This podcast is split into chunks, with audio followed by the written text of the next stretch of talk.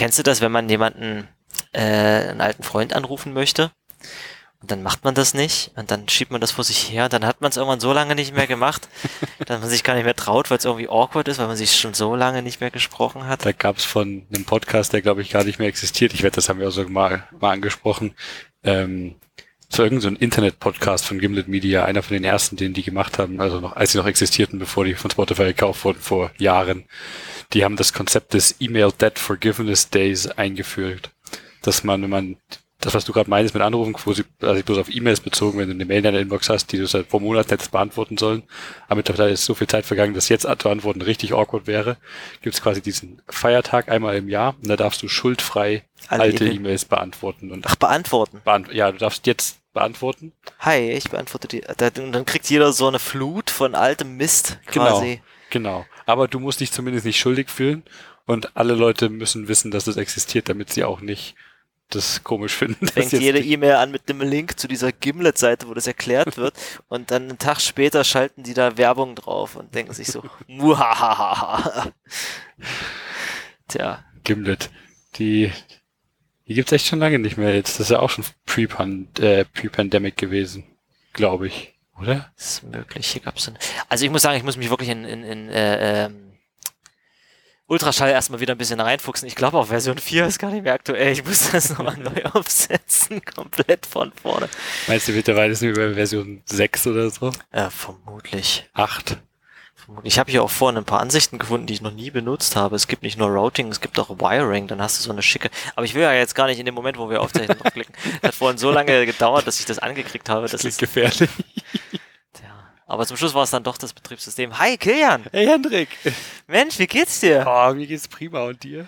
Ja, super. Also ich, ich freue mich voll, dass wir das immer wieder machen. Aber wir lassen uns auch gar nicht zu sehr thematisieren, dass wir jetzt schon seit anderthalb Jahren keine neue Folge mehr aufgenommen haben. Kennst du das, wenn man seinen Blog neu aufsetzt? Ich habe Ja, das mindestens ja. dreimal Oh, gemacht. ja. Und dann ist erstmal, machst du einen Blog darüber, dass dein, dass du deinen Blog neu aufgesetzt hast und worauf er diesmal basiert. Und dann schreibst du wieder nichts. Und dann drei Jahre später ist der nächste Post. Oh, ich habe dieses neue CMS oder diesen neuen Stack entdeckt und jetzt läuft alles darauf und wie toll das doch ist. Jetzt kann ich endlich wieder bloggen. Kein Inhalt.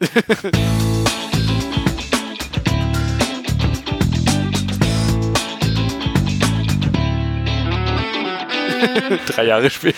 Ich glaube, man kann ja über Medium sagen, was man will. Also man kann sehr viel über Medium sagen, vor allem, dass der Inhalt sehr. Medium ist. Ja, genau, genau auch. das haben wir auch schon gesagt. Aber ich glaube, wenn man sich das Problem des selber-Hostens einmal vom Hals geschafft hat, dann kann man sich endlich auf den Inhalt Ja, konzentrieren. aber mich würde es ankotzen, wenn ich auf Medium wäre und die Plattform dann immer beschissener wird, dann würde ich da auch nichts mehr schreiben. Das ist wie dasselbe, wenn ich mein Stack nicht mehr mag nach einer langen Zeit. Dann habe ich da auch keinen Bock mehr, null Motivation. Deswegen haben wir jetzt auch extra unsere Subreddit gelöscht. Weil bei uns sind jetzt auch nur noch sexy Bilder von John Oliver erlaubt.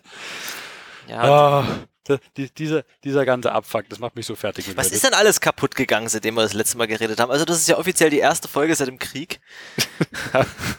Ich dachte ja vorhin, als du das Pad aufgemacht hast, dass das das Pad von der vorherigen Folge war und wir damals schon den Witz gemacht hatten. Nee, das ist die erste Folge. Oh shit. Oh, ich, jetzt verstehe ich ja. Oh. Ja, Ah, scheiße. ja. Und er läuft immer noch. Und, und, ähm, und seitdem sind noch andere Sachen passiert, wie zum Beispiel, dein Fahrrad wurde zweimal geklaut. Zweimal. Stimmt. Zwei. Echt? War das andere Mal vor der letzten Folge? Kann sein. Vielleicht. Das Äh, weiß ich schon gar nicht mehr. Aber das letzte Mal ist jetzt erst zwei Wochen her und das nervt mich immer noch sehr. Hm, Das tut mir so Vor allem, leid. weil ich das, das AirTag selber wiedergefunden habe. Das haben sie irgendwie, sind die jetzt schlau genug, dass sie das AirTag rausnehmen? Ja, ich, also zum einen müssen sie nicht mal schlau genug sein, weil die AirTags ja die nervige Angewohnheit haben, auf sich aufmerksam zu machen, Hm. akustisch.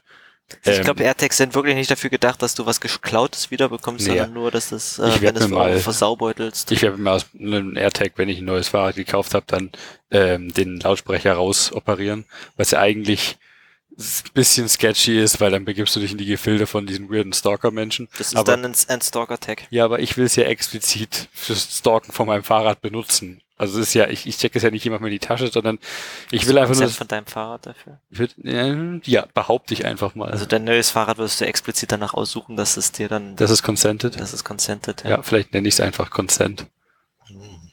Das ist ein komischer Name. Mhm. Mein, mein aktuelles Fahrrad heißt ja Unreliable, aber es ist immer noch am Fahren. Also Aber welches Fahrrad ist dir denn jetzt geklaut worden? mein Gravelbike, mein schönes Wie Fahrrad. hieß das? Steven. weil es von Ah. der Marke Stevens war. Es war nicht sonderlich kreativ. der Name. Ja. Ich habe heute, ich war heute im Fahrradladen. Ähm, gibt, gibt schöne neue Sachen. Hm, Glaube ich. Mhm. Zufällig ein blaues Stevens Gravelbike. Ich glaube, in dem Laden, wo ich war, verkaufen sie überhaupt keine gebrauchten Fahrräder. Ah, Okay. Aber vielleicht, ich meine, so gebraucht war es ja noch nicht. Nee, Ende letztes Jahr, Ende Sommer letztes Jahr gekauft. Und letztens erst vor, ich glaube, einem, zwei, nee, vor einem Monat grob oder so zum Service gebracht und weil die ersten 1000 Kilometer runter waren, nochmal alles schön auffrischen lassen und ich habe eine Schraube kaputt gemacht, die haben sie mir nochmal neu gebohrt gehabt.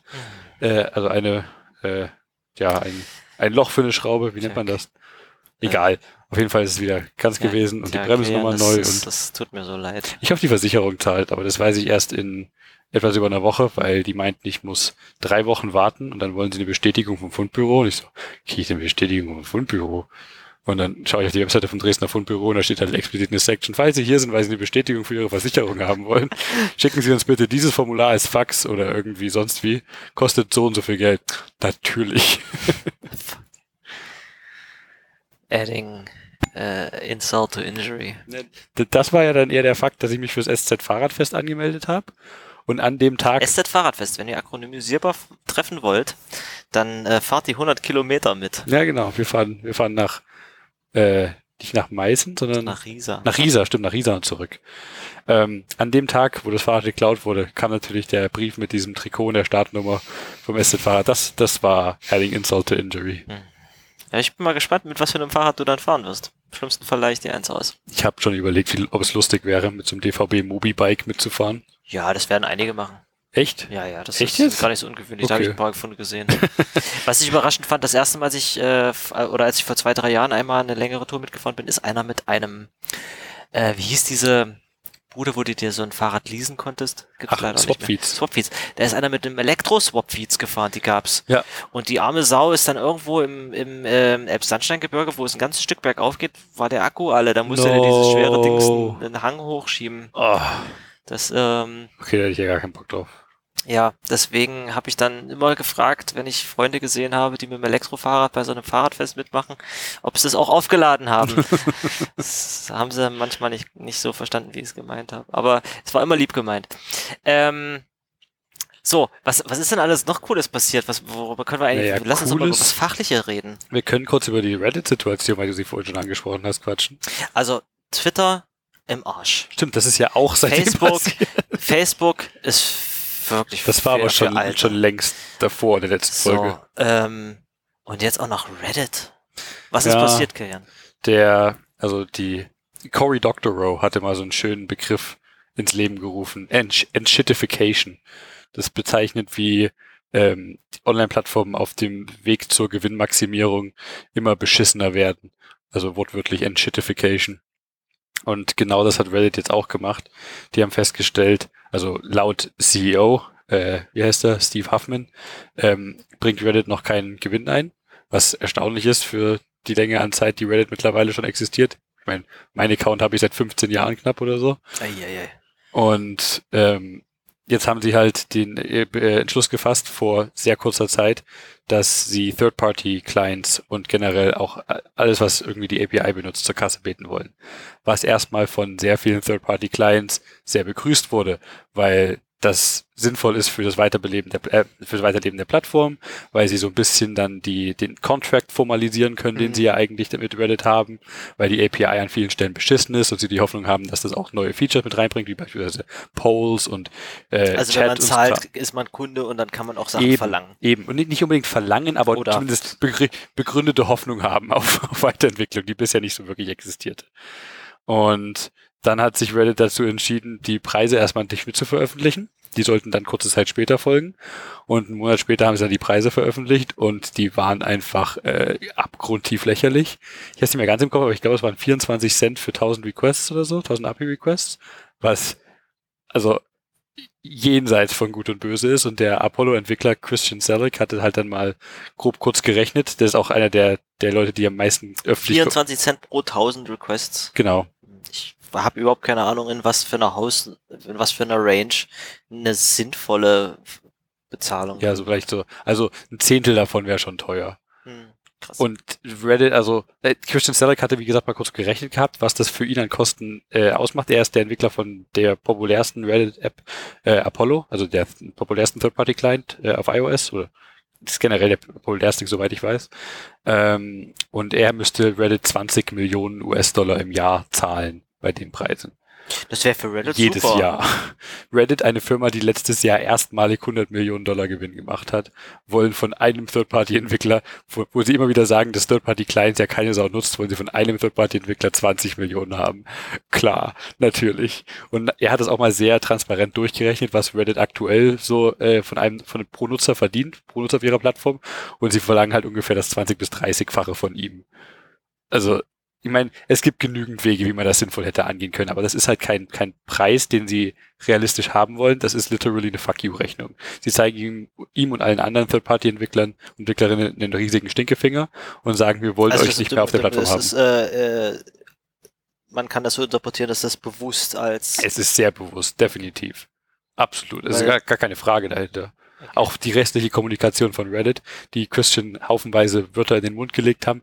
Witzigerweise hat er seine äh, Telefonate mit Reddit aufgenommen, was er darf, weil es in Kanada erlaubt ist, wenn eine Seite des Gesprächs consentet. Mhm. ähm, und hat die halt veröffentlicht mit Beweisen, dass Reddit halt aktiv lügt und Steve Huffman, also der CEO, Mhm. Scheiße behauptet über ihn, also wirklich aktiv.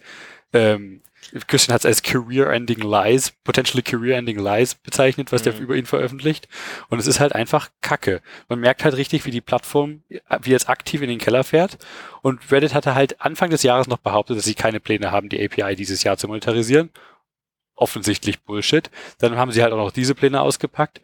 Und dann haben, ich glaube, Steve Huffman hatte sogar irgendwie mal gesagt, oder Reddit hatte gesagt, dass sie keinen, also genau, stimmt, das, die wollten keinerlei, keinerlei, äh, auf keinen Fall das Pricing so beschissen wie Twitter macht. Mit Twitter hat er genau dasselbe Problem gehabt. Die haben absurde Preise von Third-Party-Clients verlangt und die sind alle eingestampft worden quasi. Ja.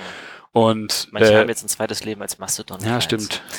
Ja, das, äh, wie heißt Ivory, die, was vorher Tw- Tweet, Tweetbot war. Mhm. Tweetbot, ja, Tweetbot, genau. Von Tapbot. Ähm, aber sicherlich haben die einen Bruchteil der, der Kundschaft auf der Plattformgröße. Also der Bubble fühlt sich natürlich groß genug an, aber allgemein wären die wahrscheinlich happy, wenn die, keine Ahnung, fünf Prozent der Kundschaft haben, die sie auf Twitter hatten. Jedenfalls ähm, ist Steve Huffman anscheinend auch noch großer Elon Musk-Fan und ist äh, sehr überzeugt davon, wie Elon mit, äh, oder Space Karen mit Twitter umgegangen ist. Also Space Karen. so hatte äh, Dings die auch bezeichnet. Äh, Zeitschlag Ei, ei, auf dem auf dem Mobile Camp letztens. Die ei, hatte von Space. Karen gesprochen. Fand ich sehr sympathisch. Ei, Der. Begriff ist ja allgemein bekannt, aber ist ein guter passender Begriff. Ja, ja, auf jeden Fall. Ja, auf jeden Fall läuft das jetzt alles richtig scheiße. Richtig schön fand ich auch noch den Move, dass haufenweise Subreddits jetzt äh, entweder zugemacht hatten oder halt ein paar Sonderregeln eingeführt haben, wie zum Beispiel die großen Subreddits wie RPix, die nur noch sexy Fotos von John Oliver zulassen. Dann haben sie sich auf NSFW Das sind die geschaltet. besten Fotos überhaupt. Ja, genau. Dann haben sie sich auf NSFW geschaltet, was den netten Nebeneffekt hat, dass Reddit äh, diese Subreddits nicht mehr mit Werbung monetarisieren kann.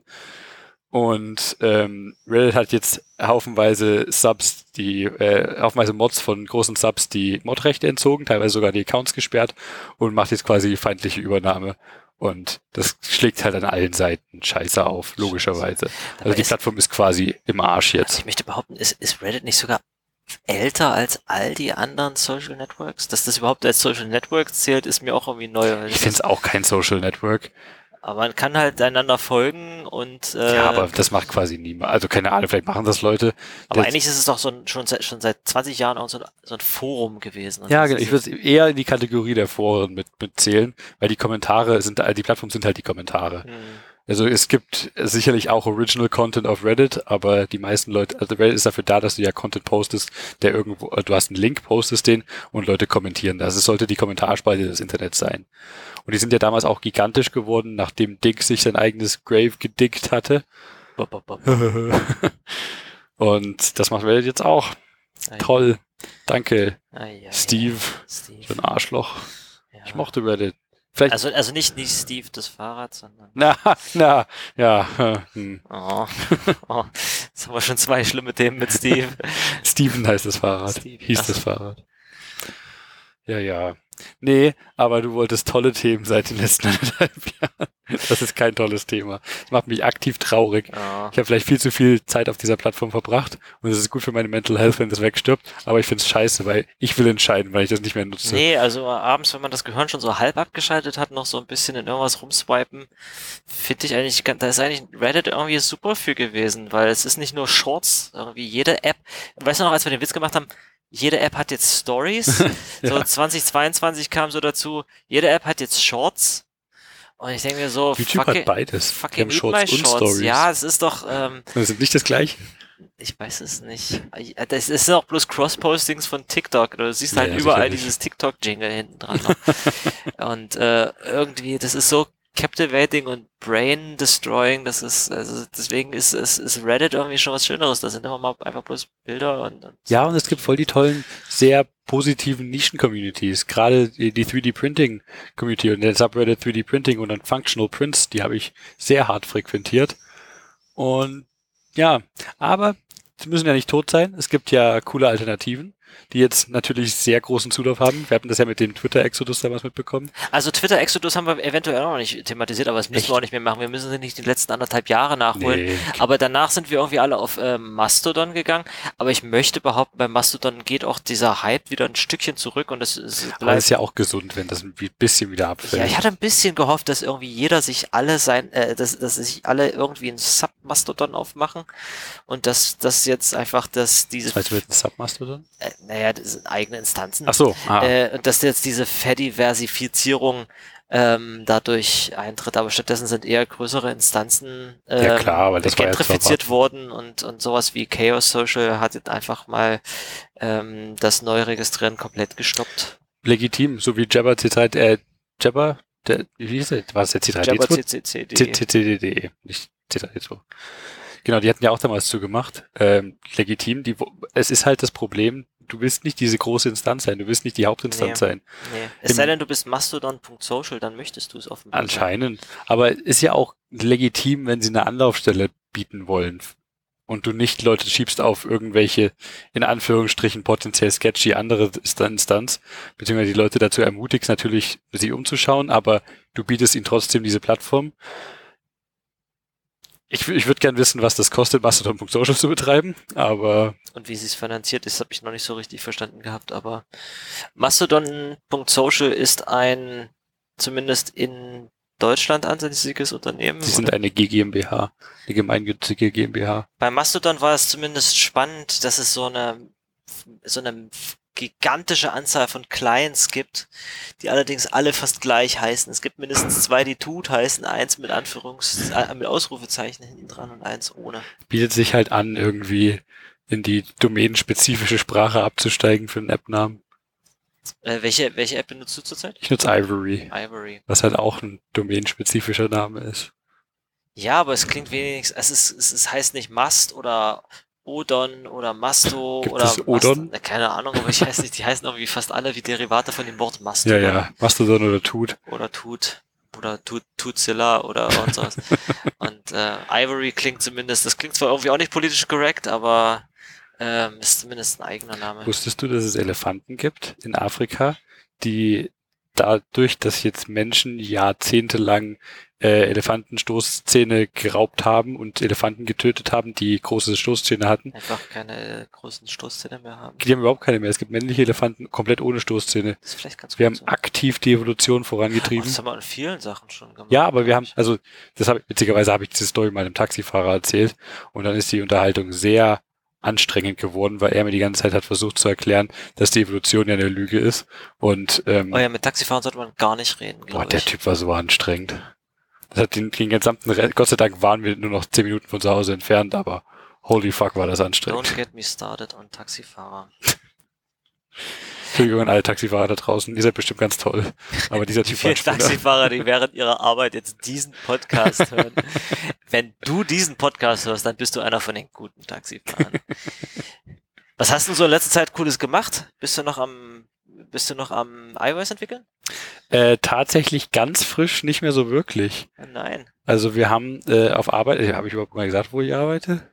Weil als Das wir die letzte Folge aufgenommen haben, war ich noch nee, nicht. es ist wahrscheinlich nicht mehr aktuell. Man muss auch in Betracht ziehen, dass sich in den letzten anderthalb Jahren die wirtschaftliche Lage sehr verändert hat und wir alle wahrscheinlich froh sein können, dass wir überhaupt dran schaffen.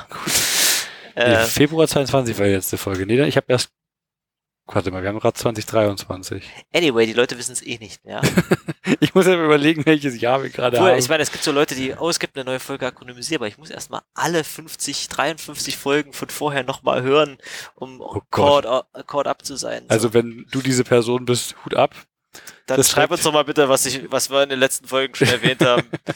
Wir Ich habe vorhin nachgeschaut, das Schiff des Theseus war in der letzten Folge Thema. Ja, Krass. das, we- weißt du überhaupt noch, was das war? Ja, ja, klar, das Schiff, wo du halt alles austauschst und dann, Aber warum sind wir da drauf gekommen? das weiß ich nicht mehr. Siehste? Es ging um das Schiff von Jeff Bezos. Bezos. Ach stimmt, der hatte so einen Unfall gebaut. irgendwie. Egal, das Thema können wir jetzt nicht Ja. Hört euch die Folge von letztem Jahr nochmal Ah, an. geil. Das hier ist jetzt die Folge akronymisierbar 2023. Vielleicht auch 2024. Mal schauen. Ähm, nee, ich habe äh, auf Arbeit, ich bin bei, bei so einem Dresdner Robotics-Unternehmen mittlerweile. Ja, Im Chat habe ich das aber schon mal erwähnt gehabt. Und wir hatten bisher eine iOS-App, wo du Roboter mitgesteuert hast. So eine iPad-App. Und ähm, Dann wurden iPads zu teuer. genau, daran ist gescheitert. Nee, nee. Ähm, wir haben uns entschieden, jetzt ein bisschen was anderes zu machen oder ein bisschen anders der, das Problem anzugehen. Und ich habe einfach mal vor ein paar Wochen exemplarisch oder experimentell versucht, eine, eine React-App zu bauen. Hat mega Spaß gemacht und jetzt sieht alles danach aus, als ob das der neue Stack wird, auf dem wir arbeiten. Ach, du hattest experimentell schon mal mit React angefangen? Also es, nachdem ich, ich, hatte angefangen, Web-Technologien auszuprobieren, weil wir so ein bisschen in der Luft gehangen haben für, ein paar, für eine Woche. Und ich habe mich dann auch ein bisschen auf Vue eingeschossen gehabt. Und dann hat mir ein Ach. Kollege gesagt, nee, React ist viel geiler. Und ich so, nee, das ist von Facebook, das kann nicht cool sein. Dann habe ich mir zu Hause React angeschaut und gemerkt, oh, das, das ist ja super cool, weil das, weil das genau wie Swift UI ist. Und Nee, SwiftUI ist genau wie React. ja, das mag ja sein, aber es kommt mir halt alles super bekannt vor. Es ist super verständlich, es ist super zugänglich. Und wenn du online da- dazu was suchst, irgendwie versuchst irgendwelche Guides zu finden oder Docs zu lesen, dann steht da ganz fett, hier, das ist alles, was du sonst kennst, das ist deklarative UI. Ja, ja, ich weiß, das finde ich cool, deswegen bin ich hier. Bloß was du nicht machen darfst, was es auch äh, bei der letzten Folge noch nicht gab, äh, du darfst nicht ChatGPT nach React fragen, weil das empfiehlt dir alles Sachen von vor anderthalb Jahren. Ähm, ich frage vielleicht den ganzen Tag ChatGPT meine React-Fragen. Das ist Ja, aber super praktisch so. Ich meine, ich habe bisher echt wenig mit TypeScript gemacht. Ich habe weniger mit TypeScript gemacht, als wir in diesem Podcast über echt mal, TypeScript das war, gesprochen haben. das war meine, das war mein, mein Ding, dass ich immer TypeScript rede. Jetzt mache ich auf Arbeit kein TypeScript mehr und du machst TypeScript oder was? Aber ich, ich, kann- ich kenne mich noch nicht gut aus in den Möglichkeiten, die so existieren. Und als ich das erste Mal allein schon über den Spread-Operator gestolpert bin, musste ich mir von, Type, äh, von ChatGPT erstmal erklären lassen, was zum Teufel ich da gerade anschauen muss. Den gibt's in Swift nicht. Nö. Oh. Aber ich find's fancy. Ja, super nice. Bis du merkst, dass es alles äh, Shallow Copies sind. Das, das habe ich sogar gelesen. Das hat mir ChatGPT sogar erklärt gehabt. Das fand ich sehr nett. Ähm, aber ich, ich nutze das die ganze, ich habe einen, einen ChatGPT-Thread, wo ich ihm am Anfang mal gesagt habe, äh, ihm, haha, wo ich dem Ding am Anfang mal gesagt habe, ich äh, habe keine Ahnung von TypeScript, von React oder von Material UI, was ich hier nutze. Sei mal bitte meine Debugging-Hilfe. Und seitdem frage ich einfach jede Frage in diesem Thread und das, dadurch, dass er jetzt schon sehr viel Kontext hat, natürlich keine interner, die ich in diesen Thread schreibe, aber ich find's, ich find's geil. Du fragst du gerade ChatGPT, weiß was Would you rather identify as he or she? Weil du Wenn er es sagt, grad- as a large language model, es ist, er, er denkt noch eine Weile drüber nach. Sie denkt noch eine Weile drüber nach. Ja, aber äh, genau das war ja meine Feststellung, als du mir das erste Mal äh, Swift UI gezeigt hast, habe ich mir gedacht, ah, ist witzig, sieht genauso aus wie React. Und bei Compose auf ja, hier, as an AI language model. I don't have a gender identity or personal pronouns. Ja, ja, war klar, was da für eine Antwort kommt. Ja, das ist wahrscheinlich das, was sie ihm als aller, allererstes eingetrichtert haben. Erstmal so die Fragen zu sich selbst beantworten. Auf jeden Fall äh, habe ich wirklich sehr viel Spaß mit React, eine Webanwendung zu bauen. Das macht mega Spaß. Ähm, es ist Bist du schon beim, beim Webpack einrichten angekommen? Nö. Dann hast du noch Spaß. Cool. Ja. Cool. Aber es ist halt, also ich meine, ich bin ja gar nicht das Dev-Tooling aus anderen Welten gewohnt. Ich bin Dev-Tooling aus der iOS-Welt gewohnt. Ich habe mit Xcode gearbeitet, jetzt seit Jahren und Jetzt äh, bist du auf VS Code. jetzt nutze ich VS Code. Ich habe Hot Reload, das funktioniert. Es ist Nice. einfach so flott und ich kann Nice. einfach die gesamte, ich- dieses Fight oder wie man das heißt. Ja, genau. Ich habe nicht ganz verstanden, was das ist, aber ich dachte, es sei irgendwie bloß eine, eine Art. Oh, wir können so viel Spaß haben, Kilian. Okay, okay, okay. Äh, ich bin gespannt auf die Zukunft. Wir machen anscheinend diesen Podcast beleben wir jetzt neu mit Kilian lernt React. Oder Kilian lernt Web, WebDev. Ki- Ki- Kilian lernt Webdev von hinten. Und ich, ich muss sagen, ähm, was ich mega, also ein paar Sachen, die, die mich sehr angenehm überraschen. Äh, zum einen, es hat mich äh, eine halbe Stunde, ein bisschen fluchen ähm, und äh, fünf Zeilen äh, GitLab CI YAML, YAML gekostet, dass ich äh, diese Frontend-Anwendung einfach auf GitLab Pages, GitLab Pages sagt hart, GitLab ist ein Haufen Scheiße, aber das sei mal dahingestellt.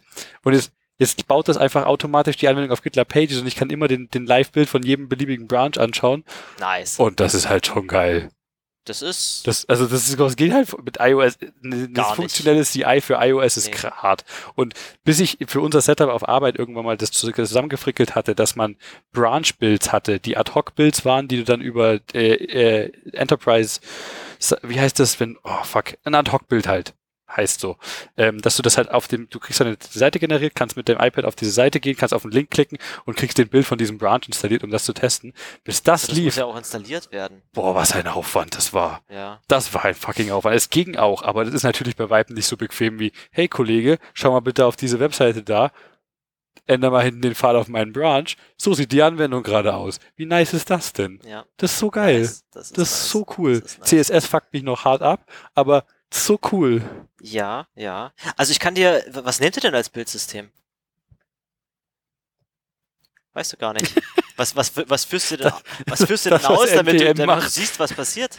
Äh, npm run build, Und was macht das Run-Build? äh, irgendwas mit React Scripts. Ah ja, dann benutzt, habt, bist du wahrscheinlich bei Ich habe Create React Create App aus. React App. Okay, geführt, genau. alles klar. Create React App, das ist so ein Bootstrapping-Tool, was dir erstmal so ein Setup gibt. Ja.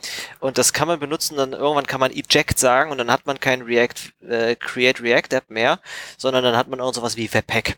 Ah. Und in Webpack äh, sind Bilder und die Leute, die jetzt äh, schon anfangen, ihre Bleistifte zu fetzen, Moment, Moment, Moment. Ja, ich, ich fange ja gerade erst an. Ich habe da keine Ahnung. Äh, bei uns in der Firma haben, haben häufig die Leute den Witz gemacht, oh, du hast wohl dein, hast du jetzt deinen Webpack PhD schon verdient, weil Webpack super painful und, und äh, äh, umständlich ist und immer mal sich komplett ändert und sowieso Oh alles macht, alles, nur genau das, was du jetzt gerade brauchst, nicht? ähm, und das ist super fricklich und was ich habe jetzt äh, auf Arbeit ein neues Projekt, wo wir auch tatsächlich zum ersten Mal, ähm, also bei mir hat sich auch alles geändert äh, auf Arbeit, aber ich kann gar nicht so, ich weiß gar nicht, ich muss, muss nicht unbedingt ins Detail gehen, aber unter anderem bauen wir ein äh, Web-Frontend für ein bestimmtes Feature, auch from scratch neu. Das soll dann in eine native Desktop-App in, in, in integriert werden. In eine native App integriert werden. Sprich, da kommt ein Webview rein, wo dann dieses Feature angezeigt wird. Genau. Okay. Genau. Also wir haben eine, das ist eine, so eine Windows 32 Anwendung von vor, vom Vorkrieg und zwar vom vorletzten. ähm, Oh je. und das Beste, was man da machen kann, um irgendwie einen, einen REST-Schnittstelle anzusch äh, anzuschreiben, äh, an, anzusprechen, ist tatsächlich ein Webview einbinden. Und es gibt bei uns in der Firma ein Also Team. das ist die, die most straightforward Variante. ja, du möchtest keine nativen Windows GUIs von gewisser Kle- Naja, Komplexität. gut, das machen. ist sehr wahr. Und ähm, Portabilität heißt halt auch, dass du dieses, diese Komponente vielleicht irgendwann in eine, in eine, Web in eine tatsächliche Webanwendung, die dann vielleicht der Nachfolger von der nativen sein soll, einbauen Das möchtest. cool. Und ähm, dann gibt's, kommst du irgendwann in den Kosmos von äh, Micro-Frontends. Wo The ich fuck jetzt ähm, kennst du Anwendungen? Es ist ein schlechtes Beispiel, aber sowas wie Microsoft Office Online. Aha. Du hast, du loggst dich ein bei Office und dann hast du da drunter Unteranwendungen. Äh, das sind keine Microfrontends, aber du hast da Unteranwendungen wie ähm, Das ist nicht einfach nur ein Link zu einer anderen Anwendung. Ähm, deswegen ist Microsoft Office ein schlechtes Beispiel. Aber zum Beispiel unsere Anwendung sieht so ein bisschen aus wie VS Code. Du hast links so eine Leiste mit, mit Icons und jedes dieser Icons ist eine eigentliche andere Unteranwendung. Aber die sind alle in einer Anwendung embedded und deswegen sprichst du von. Und die sind alle embedded, werden aber irgendwo von einem, äh, aus, dem- aus dem Netz gezogen und sind, werden von komplett unter, unabhängigen Teams entwickelt. Interesting. Ähm, und das sind vielleicht Microfrontends oder auch nicht. Anyway, also wir, wir, bauen, wir bauen auch ein so ein Feature und da bauen wir äh, eine, ein React Frontend. Okay, cool. Äh, da war auch die Frage, nehmen wir Material oder das hausinterne Design-Konzept und äh, dadurch, dass unsere Anwendung ja in die Win32-App von Form kriegt, die eh nicht so aussieht. Win95 CS. Äh, genau. CSS. Ja, habe ich schon vorgeschlagen, wurde leider abgelehnt. Schade. genau. Ähm, haben wir uns dann für Material entschieden, was du ja offenbar auch benutzt. Ähm, das ist schon voll fancy. und die beste Entscheidung, die wir getroffen hatten am Anfang, ist, dass wir kein Webpack mehr benutzen, sondern Vite. okay. Also ich habe viel davon gehört, aber das ist halt einfach nur ein Bildsystem. Also einfach nur in großen Anführungsstrichen. Aber Also das, das, das, das, äh, was es unterscheidet, ist, dass es in erster Linie ein, ein Hoster und kein Bundler ist. Ein Webpack please explain. Aha. Ähm, bei JavaScript gibt es eigentlich keinerlei Modulsystem, deswegen sind deine JavaScript-Anwendungen alle zusammen in einen Blob gebaut worden. Und dann lädst du dir ein JS runter und da ist deine gesamte Anwendung drin. Und das macht Ja. Webpack für dich. Das ist äh, so Modulsyntax wie Import from, was bis vor ein paar Jahren gar nicht Teil des JavaScript-Standards war, für, Ach dich, so. für dich auflöst und dir dann äh, und, und dann dir so Komplexitäten abnimmt, wie nehme ich jetzt die Modulsyntax äh, AMD, UMD, die von ECMAScript, die von TypeScript, die subtil anders ist oder welche. Eigentlich ist es dir völlig egal, es muss bis zum Schluss eine Datei bei herauskommen. Das macht Webpack. Okay. Und vielleicht benutzt du Webpack auch unter der Haube, je nachdem kannst du mal messen, wie lange deine Bildzeiten so dauern. Wenn es lang ist, nimmst du wahrscheinlich Webpack. Und was dann passiert ist, dass du deine, deine Dev-Seite lädst. Aber ist es nicht scheißegal, wie lang die Bildzeit ist? Also ich meine, gut, nicht scheißegal. Ich komme ja aus einer Welt, wo Bildzeiten von der Minute als gut angesehen werden und Bildzeiten von fünf Minuten Ähm, bis zehn Minuten sind schon Ja, okay. ja aber- wenn du Hot Reloading äh, benutzbar haben möchtest, dann macht das einen gewissen Unterschied. Okay, fair. Äh, was, was, was, was Webpack zumindest äh, als, als Hauptaufgabe hatte, ist, dass es dir deine gesamten Source Tree einmal durchrennt, alles auflöst, potenziell alles einmal durch irgendeinen Umwandler durchjagt, wie zum Beispiel entweder TypeScript oder wenn du es schneller Ah. haben möchtest, sowas wie Babel oder Bubble, wie du es aussprechen möchtest. Bubblefish. Bubble. Es, oder und potenziell einmal durch einen Linter durchjagst, obwohl du es in der Stage gar nicht machst, dir dann eine Datei draus schnürt und die dann in deine eine Index.html embeddet und dann lädst du das neu und hast eine große Datei runtergeladen. Aha. Aha.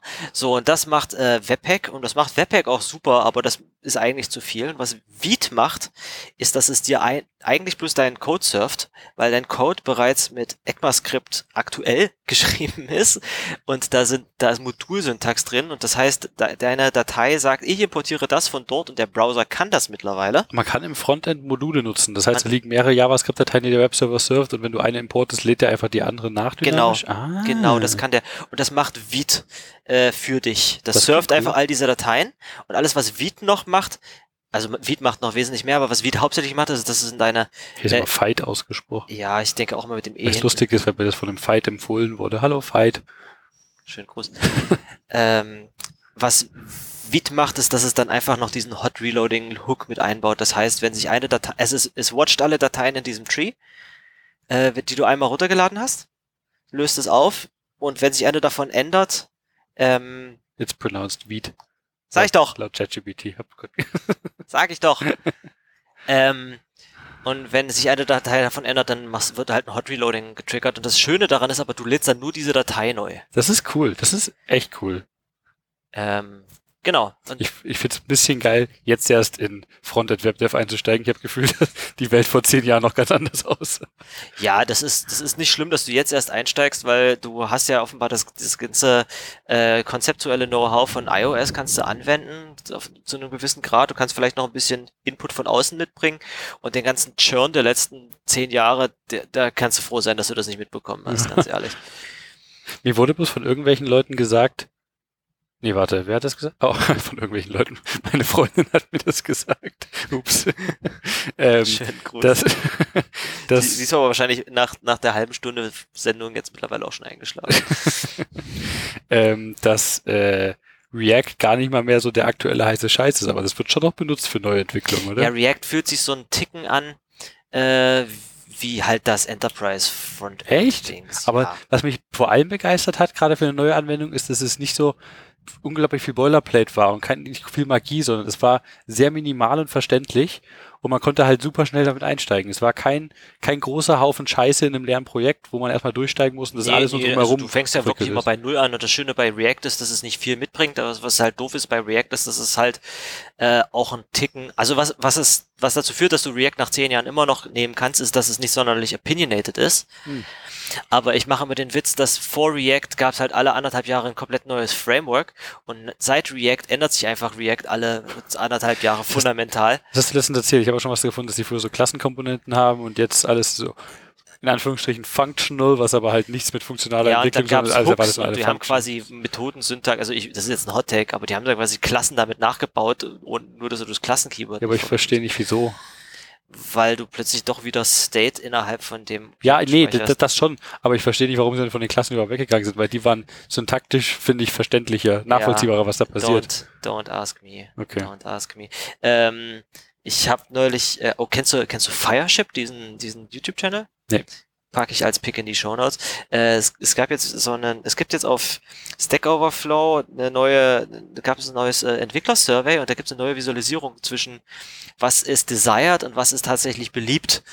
Gibt's, äh, Hm. ich, ich, ich pack das Video dazu in die Show Notes. Ähm, und da gibt's Sachen, die sind tatsächlich, äh, die sind nicht beliebt, aber desired oder nicht desired, aber beliebt. Aber ich krieg's nicht so ganz zusammen.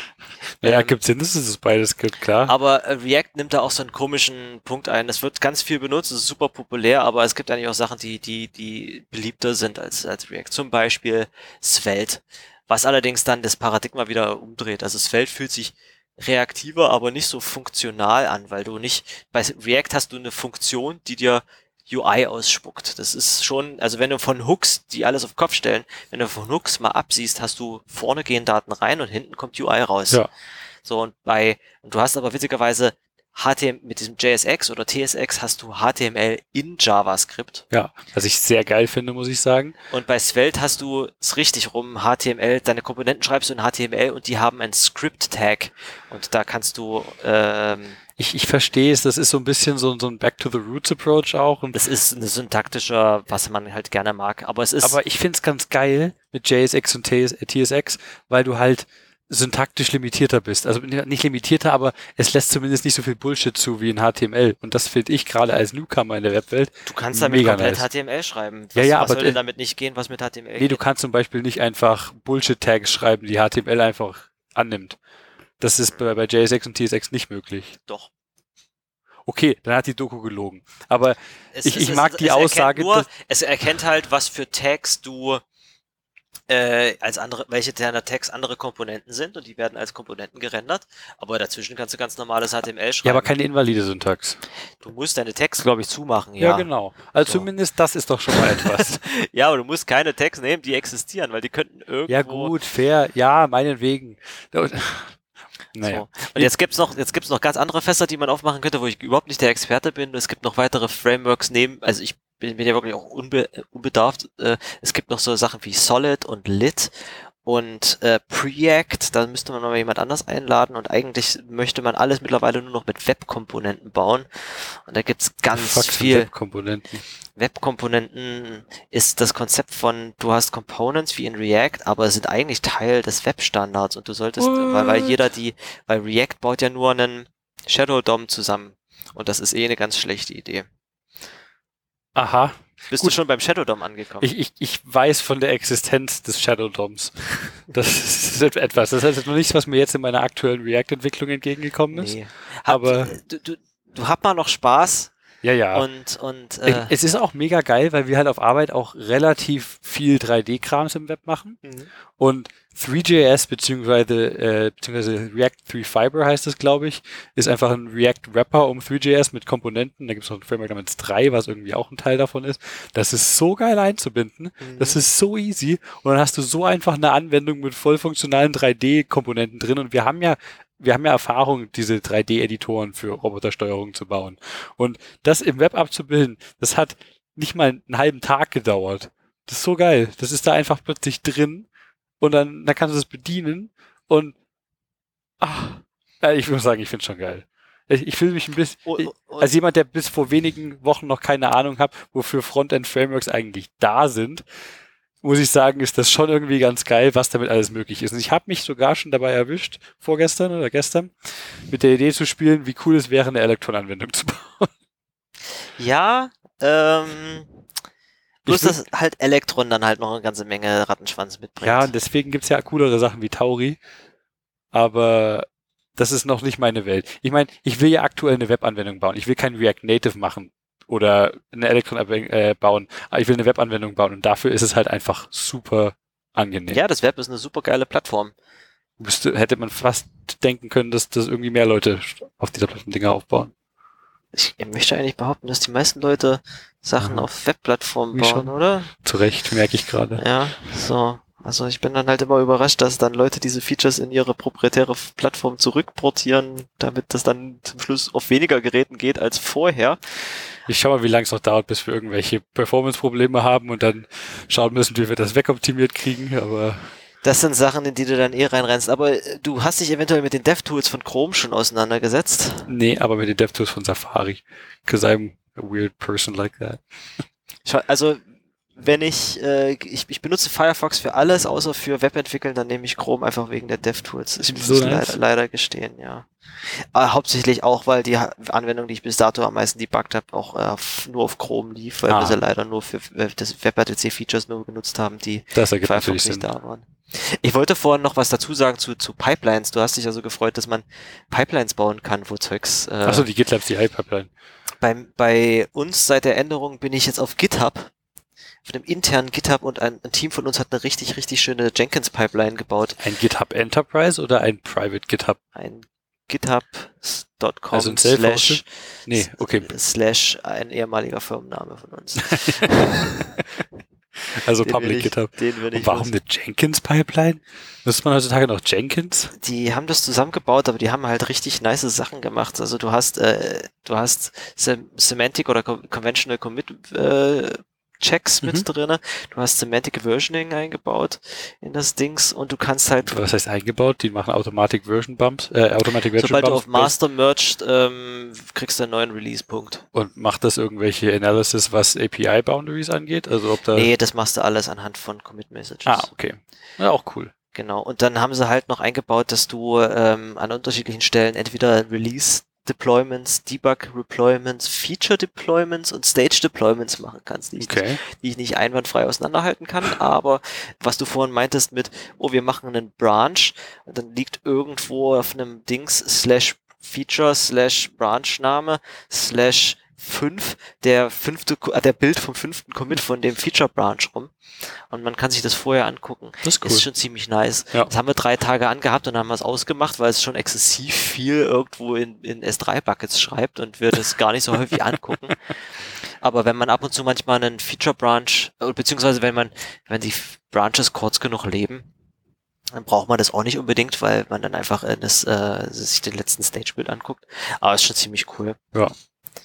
Genau. Nee, ich finde das auch super angenehm. Das macht einfach so, äh, so angenehm, darauf zu arbeiten, wenn man einfach mal das Ziel eine Live-Version davon Das, zeigen kann. das war zumindest eines der ersten Male, wo ich mir gedacht habe, hey, cool, das ist was, wo ich nicht in meiner Freizeit professionellere Tool auf, als auf Arbeit verwende, sondern die machen, die haben da Probleme gelöst, die ich auf, die ich in meinem Hobbyprojekt noch nicht gelöst habe, nämlich zum Beispiel Semantic Versioning enforcen mit so einem Bot. Die haben zwei lustige, zwei, zwei lustige interne Bots laufen, die auch in TypeScript geschrieben sind, äh, deinen Code scannen. Der eine heißt Comply Ant. Das ist so eine kleine, das Logo ist so eine Ach, weil Ameise. Ah. ja, es ist eine, eine Ameise mit einem Polizeihut. und der checkt, dass du, wenn du Feature oder Release oder wenn du das bestimmt tagst, dann musst du halt immer ein Ticket mit angeben, wegen der Compliance. ah, ah. Und der andere, ich weiß nicht, warum die getrennt sind, der andere ist dafür da, deine Commit-Messages ähm, zu, zu checken. Beziehungsweise deine Pull-Requests zu checken. Da, da haben sie einen Default, wo ich mich geweigert hatte. Der Default war, äh, deine Commit-Message, deine, deine Commit-Message ist egal, aber dein Pull-Request-Title muss äh, Sim Conventional Commit-Message sein und ähm, der wird gecheckt. Und danach wird alles gesquashed. Und dann habe ich erstmal eingestellt, dass das nicht alles gesquashed wird, ähm, dass weiterhin deine Commit-Messages a- richtig sein müssen. Und du kannst bei GitHub noch einstellen, dass die Merge-Message, die, die Commit-Message von dem Merge-Commit dem ähm, dem Titel des Pull Requests entspricht. Okay. Das ist auch nicht default. Und äh, seitdem, ich schreibe jetzt in meine Commit Message rein, äh, in den Pull Request Titel rein, Feature, irgendwas, bla bla bla, Ticketnummer und die Commits sind nur Refactor, ich habe das geändert, Refactor, ich habe das geändert, Refactor, ich habe das geändert und das sind die eigentlichen Änderungen. Fix, ich habe das geändert. Und wenn es gemerged wird, hast du einen Commit, der heißt Feature wurde gemerged mit dem Ticket und auf jeder einzelnen Codezeilenänderung steht aber dran Refactor das geändert. Wenn du bei VS Code siehst du ja, wenn du die Zeile anklickst, Ja. die Commit Message äh, von wann die das letzte Mal das geändert wurde. Oder ist das GitLens? Das ist eventuell ist das GitLens, ich bin mir sicher. Ich, Aber ja, jeder hat GitLens installiert. Ähm, und und ich, das ist tausendmal wertvoller als kommentieren, weil du einfach siehst, was ist Na der Sinn ja, dieser Zeile gewesen. also, Ich würde nicht sagen, es ist tausendmal wertvoller als kommentieren. Es ist schon definitiv sehr praktisch. was mir noch fehlt, ist tatsächlich, du siehst immer bloß die letzte Änderung. Ähm, ich hätte gerne dann pro Zeile noch so ein Log, weil dann ist da, sobald da Refactorings drauf sind, aber äh, sieht man das nicht mehr. Ein Kollege von mir hat regelmäßig den, hat den Linter maintained. Und, äh, und auf, äh, auf TypeScript benutzen wir ESLint auch zum Formatieren und der hat dann Hm. immer mal, Ach, wenn okay, eine okay. neue Prettier-Version rauskam, alles umformatiert. und da habe ich gelernt, das packe ich auch in die Show Notes, es gibt eine, ähm, eine Setting in Git, das heißt Git Blame Ignore oder so ähnlich. Da kannst du dir eine Datei anlegen, wo nur Git-Hashes drin liegen äh, von Commits, die du beim Blame überspringen Ach, du möchtest. musst explizit alle Hashes angeben. Aber das heißt, solange du das mehr, du machst ja nicht super viele Du alles umformatier-Commits, aber solange du die explizit angibst, werden die beim Blame rausgezogen. Genau, du siehst, normalerweise würdest du sagen, wer hat diese Zeile das letzte Mal angefasst? Na, Martin beim Formatieren. Und ähm, wenn du dann weißt, nee, nee, den Commit möchte ich nicht sehen, siehst du die Zeile, äh, den Commit von davor. Mhm.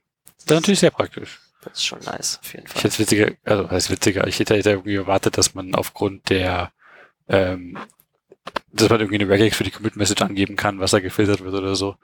Und dass man aufgrund dessen irgendwie filtert. Oh, das wäre natürlich auch cool. Vielleicht geht das sogar. Ja, also ich meine, es ist Git. Du kannst es dir 100 gerade, du hast es, es dir ja, gerade ja. ausgedacht. Du kann, you can conceive of it, so it must already be implemented in Git. Es ist so ein bisschen wie, weißt, wie heißt das, Rule 37? For, ja. Rule 34 in Git. If you need a Git feature, it's already implemented. Ist echt so. Und wenn nicht, dann ist irgendwie ein Einzeiler mit irgendwelcher total obskuren AWK-Syntax irgendwas. Auf jeden Fall, auf jeden Fall. Ähm, wollen wir noch über andere Projekte reden? Mir fällt jetzt noch ein, Ein Pick ein? noch ein Pick ein. Das ist hier Picks Heaven. Wir müssen aber noch ein bisschen warten, bis wir zu den Picks kommen. Naja, wir haben ja ein paar Sachen, die wir noch ansprechen können. Ich habe gehört, äh, du bist jetzt reich, also du wirst bald reich. Nee. ei, ei, ei. Ähm, wir hatten vorhin über Tauri geredet. Ja. Tauri ist hot. Ja. Tauri ist richtig cool. Was ist, was ist Tauri eigentlich? Was ist Tauri überhaupt? Du hast, du, also du weißt, dass, dass äh, Anwendungen mit Elektronen bauen eigentlich cool ist. Ja, also ich muss gestehen, ich finde mittlerweile die Idee, eine Anwendung mit Electron zu bauen, super cool. Ich würd, würde gern die einzige Person sein, die Electron nutzt, sodass ich die Dev Experience bekomme, aber sonst keine Electron-Anwendungen auf meinem System sind. Genau. Das finde ich geil. Aber ja, Anwendungen bauen mit Electron ist ziemlich geil. Sieht zumindest so aus. Und es gab vor einigen Jahren schon mal andere Projekte, die hießen Elektrino oder Neutrino oder so minimal, weil dein Betriebssystem eigentlich schon eine, eine, eine UI-Komponente in seinem nativen Framework mitbringt, die dir Webseiten, Webinhalte anstimmt. Ja, genau. Das ist ja eins der Hauptprobleme von Electron, dass du in Chromium bundelst. Und Genau. das halt dann immer outdated ist, weil es beim letzten Bild der App da reingebundelt wird. Es ist zum Beispiel, es, und dann dadurch hast du auch Chromium in diversen Anwendungen drin, wo ich, wo du nicht damit rechnest. Ich habe In zum Beispiel Passwortmanager. Yay. in einem Kommandozeilentool Wait, mit, wo, was? in ein, Wa- wa- Es gibt, was? es gibt äh, von Alec, äh, das habe ich neulich erst verstanden. Es gibt von AWS so ein Login-Tool, äh, AWS Auth CLI oder so ähnlich heißt die. Okay. Das, die, das gibst du ein. Und damit du dich in dein äh, AWS einloggen kannst. Und da geht so ein kleines Fenster auf, wo du deinen Benutzernamen und Passwort eingibst und dann geht das wieder zu. Und die, die haben diese GUI in die CLI eingebettet und das Und, ah, äh, und die muss aufgehen, weil OAuth 2 voraussetzt, dass du tatsächlich einen Browser aufmachst, was ich nicht 100 Echt? verstehe, warum sie dafür Chrome nehmen. Zumindest ist da wahrscheinlich kein Elektron drin, aber die liefert Chrome mit aus mit dem aber, Text. aber warum kann man das nicht im System Browser machen? Ähm, lass uns dieses Thema an dieser Stelle unterbrechen. Man aber krass, dass sie Electron in eine CLI eingebettet haben. Oder ein Chrome it's, eingebettet not, habe. it's not unheard of. Das ist beeindruckend. Hätte ich nicht erwartet. Krass. Das Product Management hat gesagt, ja, wenn das das Problem löst, dann mach das doch so. Easy peasy. Und das Team ist danach wahrscheinlich woanders hin versetzt worden und jetzt ist es halt so. Ich Für schätze immer. mal, so läuft das. Ähm, man kann natürlich solche Anwendungen auch mit dem mit Systemkomponenten, die Web-Komponenten äh, darstellen können, Mhm. machen. Also auf Chrome benutzt es dann, würde man dann, nur- äh, Quatsch, auf, äh, auf Apple würde man dann sowas nehmen, was, was auf macOS würde man dann sowas nehmen, was äh, Safari embedded. Ja. Und auf äh, Windows zumindest gibt es eine Komponente, die heißt mittlerweile WebView 2. Das ist zumindest das, was wir in unserer Ist das Windows-Anwendung Edge statt IE oder warum heißt das WebView 2? Das ist statt IE Edge, View 2 for you. weil, genau, weil Microsoft ja mittlerweile drei Browser hat. Das ist wie die Ausweis-App 2. Es gibt keine Ausweis-App 1. Es gibt nur, keine Ausweis-App. Es gibt nur die Ausweis-App 2. Das klingt halt fortgeschrittener. Nein, nein, das klingt sketchy as fuck. Okay, es gibt den WebView 2. und was auch immer es auf Linux ist. Ähm, und Tauri ist einfach ein Rust-Framework, was es dir erlaubt, Desktop-Anwendungen zu bauen, was ich noch nie probiert habe. Und es, äh, ich weiß, dass es unter Windows WebView 2 verwendet und ich weiß, dass es äh, auf macOS wahrscheinlich irgendwie Safari verwenden wird. Und es, Web- die, der, der, die. Idee ist, dass du halt the power of Electron hast, ohne dass du den Browser selber mitbringst. Und sie machen noch viele andere Sachen besser, die ähm, Electron doof macht, insofern, als dass sie für das Backend nicht einfach einen Browser und ein Node.js zusammenknippern, damit du alles in JavaScript machen kannst, sondern äh, ein anständiges ähm, Framework anbieten und sogar eine sicherere Kommunikation zwischen WebView und äh, deiner eigentlichen Anwendung oder deiner eigentlichen Logik anbieten. Aber da habe ich mir ehrlich gesagt, sichere Kommunikation. ich verweise an dieser Stelle auf äh, andere Podcasts. Okay. Aber äh, eine Frage noch kurz. Das nutzt kein Node-Server under the hood für die, also für die, die Backend in Anführungsstrichen Logik, sondern dann die, die systemeigenen JavaScript Execution Tools oder also wie es den WK Web für auf macOS dann wahrscheinlich nutzt, nutzt es dann Nee, du wahrscheinlich auch schreibst, die, also was du in, JavaScript in Core. Node.js schreibst du, äh Quatsch, in, in Electron schreibst du Teile deiner Anwendung in Web Framework JavaScript und Node.js JavaScript. Genau, du hast ja quasi das, das, das den UI-Teil und den Logik-Teil In, in, in Tauri schreibst du den UI-Teil immer noch in deinem Web Framework Logisch, deiner Wahl ja. und JavaScript und den anderen Teil in Rust. Ach, ach so. Ja. Ah. Ähm, und weil du da Sachen aus Rust machen kannst, die was mit dem Operating System machen, äh, möchtest du Operating System Fundamentals mit Rust bedienen können. Und dazu gehören auf äh, vier Betriebssystemen auch so Sachen wie Desktop Notifications. Mhm. Da kenne ich eine praktische Crate für. Ich weiß nicht, ob du von der schon was gehört hast. Notify Rust heißt die. Genau. und da hatte ich irgendwann vor Jahren, als wir noch an der Uni waren, mal, ich habe mal in den Gitlog reingeguckt, das ist wirklich acht Jahre alt. Das, das Ich glaube, die, die, ist älter als der Podcast, oder? Ja, definitiv älter als der Podcast. Also dieses, eines meiner ersten Rust-Projekte war, ich möchte Catch My Bus in Rust bauen. äh, was braucht man als erstes? Desktop-Notifications. Hm, keine Ahnung. Ich brauche es ja bloß für Linux, also habe ich es für Linux gebaut.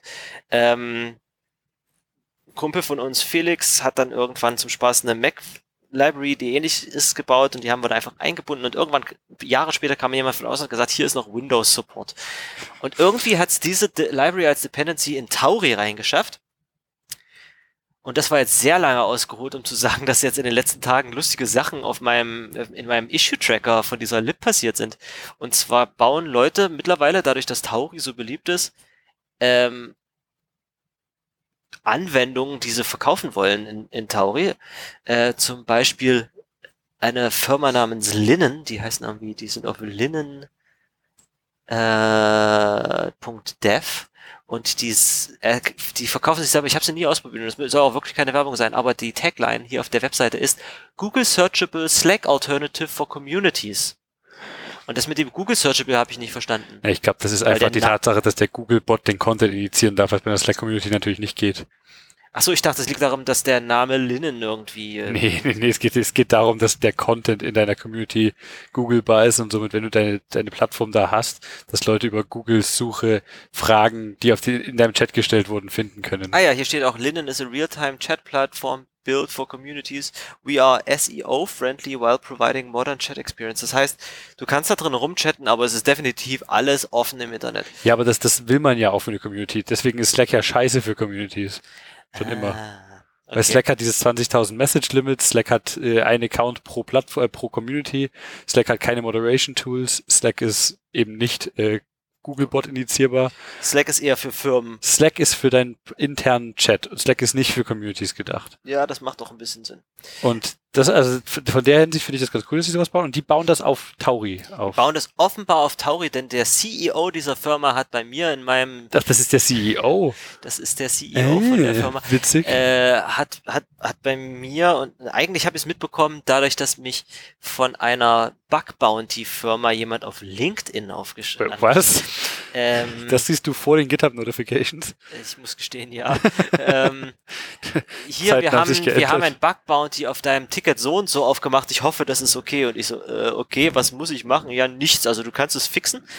Zumindest ist auf einem Issue, was seit einiger Zeit offen ist, äh, nicht das, das ist auch offen, ähm, auf diesem Issue, was ominöserweise Mac Notifications do not work heißt. Januar ich das 2022. Das Issue ist nur minimal älter als unsere letzte Folge. Das stimmt. Äh, ist auch von vorm Krieg. Ähm, da schreibt jemand, ich habe das hier mal ausprobiert und es geht nicht auf meinem MacBook M1. Und ähm, ich muss gestehen, ich kann es nicht nachvollziehen und äh, es gibt hier mehr Details zu und irgendwann habe ich es einfach liegen lassen, weil ich nie so viel Aufmerksamkeit drauf hatte. Und dann hatte jemand einen Bug Bounty draufgestellt und ich sehe gerade, das Bug Bounty ist wieder weg. Huch, Das Bug Bounty ist nicht mehr da. das war doch erst gestern oder so. Das war gestern oder vorgestern, genau. Ähm, und das Bug Bounty ist nicht mehr da. Und das Bug Bounty, aber auf einem anderen Ticket haben die Leute selber noch ein Bug Bounty draufgestellt. Hier, bloß als Beispiel, ich lese es mal vor. Die Firma, die diese Bug Bounties verteilt, das ist halt so ein Mittelsmann, die heißen Algora PBC. Also Algora, es ist so eine Plattform dafür. Das, Mhm, habe ich schon mal genau. gesehen, ja. 300 Dollar Bounty created by a Cheeseblubber. Cheeseblubber. To claim the bounty, Cheeseblubber ist der CEO der Firma. ich glaube ja. Ähm, ich, ich liebe ja solche GitHub-Usernames. Ich fand es auch damals richtig Also du bist irgendwie jemand wirklich, der irgendwo im Vordergrund von so einer Multimillion-Dollar-Firma steht, dann hast du solche. Der, ich weiß nicht, ob die so groß sind, aber ich hatte auch mein, Koll- mein Kollege ja bei Apple damals, der hatte den sehr weirden GitHub-Username Acid Bomber. Und es ist halt so, hm, du bist halt schon irgendwie professionell im Kontext hier auf Gange, aber weiß ja nicht. Und Cheeseblubber ist einfach nur s- ich süß. meine, mein GitHub-Handle ist Hoodie, das ist ein Kleidungsstück. Und dein Name im Internet schon immer. Hm. Und der Name von dem JavaScript-Framework, das wahrscheinlich wieder gestorben ist, Das was ich glaube ich mehr. auch schon mal Das besprochen gibt's habe. nicht mehr. Also die hatten aber super schönes Artwork, die hatten Bilder von Hunden in Hoodies, das war wirklich niedlich. Geil. Ähm, zumindest äh, kann man das, also ihr, ihr könnt gerne auf mein GitHub gehen und diese Issues fixen. Also das eine kann man jetzt offenbar nicht mehr einsammeln, weil man hat bloß zwei bis fünf Tage, nachdem das Bounty ausgesprochen wird, sich diesen dieses Ding zu Nee, nee, krallen. nee, Payment arrives in your account two to five days after the bounty is rewarded. Ah, stimmt. Also das, das bleibt so lange aktiv, solange die das aktiv haben wollen. Dann liegt's vielleicht daran. Aber dann bei dem hier haben sie es oft. hart, wenn in maximal fünf Tagen die Change raushauen Ja, die muss. 300 Dollar sind ja schließlich eine Menge Geld. Ich, ja, schon, aber es sind halt auch nur 300 Dollar für potenziellen Change, der halt alles andere als trivial ist. Ich vermute mal, also das Problem, was du hier hast, dass Make Notifications nicht funktionieren, ist, glaub, glaube ich, als jemand, der sich vor langen Jahren auf Ich deinen weiß, Wunsch dass du in die dieses 300 Dollar für dieses Issue nicht mehr kriegen Ja, ja, aber du hast mich ja von vor etlichen Jahren schon mal gefragt, ob ich mir das Issue anschauen kann. Und ich behaupte, damals waren das halt schon irgendwelche Bullshit AppKit API Issues, also nicht API Issues, aber du hast halt auf macOS gewisse Limitierungen, wer Notifications senden darf. Potenziell hat sich das seitdem geändert, aber du musst halt eine App sein. Du musst eine Info-Plist haben, du musst in spezifischen Directories irgendwie liegen, du musst haufenweise Regeln erfüllen und das tun halt viele, vor allem CLIs nicht. Und das ist Kacke und da kommst du halt einfach nicht so easy drum herum. Der, der easyste Weg drum herum ist ein Tool zu nutzen, was viele Leute installieren namens Terminal Notifier, Mhm. was quasi einfach nur so eine Forwarding das ist eine App, die drum liegt, die sprichst du an und die schickt dann die Notification für dich, weil die eine wirkliche App ist. Mhm. Theoretisch kann man das sogar einbetten irgendwie, aber das geht viel zu weit für so für das Crate. Das ist richtig eklig dann. Man müsste potenziell mal schauen, ob das Ding Open Source ist, ob man sich das einfach klauen kann, was die machen. Aber es ist auf jeden Fall alles andere als trivial und bei Weitem nicht so einfach wie auf Linux, wenn du auf macOS Desktop Notifications schicken möchtest. Es sei denn, du bist eine normale AppKit-App. Dann ist es sehr trivial. Also für mich war es super trivial, weil wir hatten das ja damals selber gebaut, dieses Ding, einfach irgendeine API, eine Notification Center API anzusprechen und bei mir, Außer du hast AppleScript genutzt, dann ist es auch trivial. Nee, nee, Okay. nee äh, haben wir nicht. Aber ähm, bei mir funktionieren Desktop-Notifications aus selbstgebauten? CLI-Binaries immer. Das ist ja das Problem. Okay, dann Und die haben noch drei, seitdem, das äh, Bounty ist ja jetzt weg, aber hier haben seitdem noch drei Leute drauf geschrieben, kann ich nicht nachvollziehen. Ähm, und ich so, ja, that's why the issue is open for so long as a bit of a Heisenbug. ja, ich weiß nicht, was ihr habt, bei mir geht's. Aber du bist nicht auf einem Apple Silicon Mac? Das ist mein Hauptproblem. Also Vielleicht das, liegt es doch daran irgendwie. Tja, ähm, da liegt der Code, probier es aus. Ähm, aber ich, äh, ich meine, wir müssen jetzt hier nicht zu sehr ins Detail gehen. Wir sind übrigens immer noch dabei, diese Podcast-Folge aufzuzeichnen. Aber ähm, das Witzige ist, nach dass, dass ich jetzt tatsächlich mal so ein Bug-Bounty mir eingefangen hatte. Und die haben sich noch andere Sachen so eingetreten. eingetreten. Na, das Witzige war tatsächlich bei dem, weil es eigentlich noch witziger ist das neuere Notification Listener für Mac und Windows. Und zwar ist es so, dass du, es war ja, es ist ja, first and foremost ist es eine Linux Library, Ja. weil die API, äh, diese Z äh, Debus API, die ich da anspreche, halt relativ komplex ist und äh, das Windows und Mac ist eher so nachgereicht. Und es ist hier auf, die verlinken hier auf meine offiziellen Docs, äh, und da gibt's hier eine schöne Tabelle, die ich irgendwann mal explizit hingesch- hingeschrieben habe. Da gibt's halt, du kannst eine API, eine Notification wegschicken und dann hast du einen Notification Handle und auf dem kannst du aufrufen Wait for Action, Close, On Close, Update und ID. Das gibt's alles nur auf Linux. Und die wollen genau das für Mac und Windows. Und die hätten das gerne für Mac und Windows. ja, aber du kannst nicht einfach, also das, was AppKit nicht zulässt, kannst du dir nicht einfach hinwünschen. Also es gibt, es gibt was, ähm, da, und da, hier ist noch ein bisschen Room for Improvement. Es gibt tatsächlich äh, ein, zwei Sachen, die auch die Mac-Variante erlaubt, dass man auf Notifications warten kann und dann haben die hier irgendwas geschrieben von, dann blockiert halt der Main-Thread die ganze Zeit. Das könnte man noch fixen. Aber so aber äh, was sie doch wollen, ist, dass wenn du auf den Button in der Notification drückst, dass du was ausführen kannst. Theoretisch kann das auch eine Mac Notification.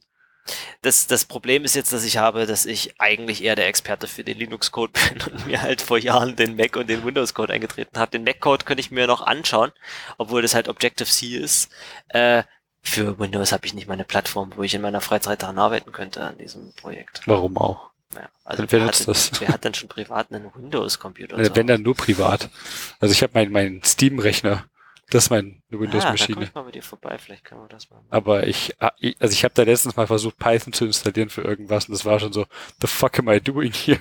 Warum, warum braucht man dafür einen grafischen Installer? Was passiert? Ah, da vielleicht, wahrscheinlich ein, gibt es auch andere da Möglichkeiten. gibt's weil ein Tool, die, das heißt Rye. die coolen Leute heutzutage nutzen wahrscheinlich alle das Windows Subsystem für Linux. Äh, nee, anders ist Windows ja auch nicht benutzbar. Äh, es gibt einen, Weißt du äh, eigentlich, warum das so heißt? Obwohl das eigentlich das Linux Subsystem für Windows sein müsste. Weil es, der Name ist ja schon irgendwie falsch rum. weil immer Windows vorne stehen Sie muss. durften nicht, äh, also die, die Legal-Abteilung hat gesagt, sie dürfen nicht Linux an den Anfang des Projektnamens schreiben, sondern müssen Windows vorne hinschreiben. Und dann seitdem heißt es das Windows Subsystem for Linux, obwohl das konzeptuell komplett falsch rum ist. Das ist schon. Ah, Mann, ey. Ah, Mann, ey. ähm, genau.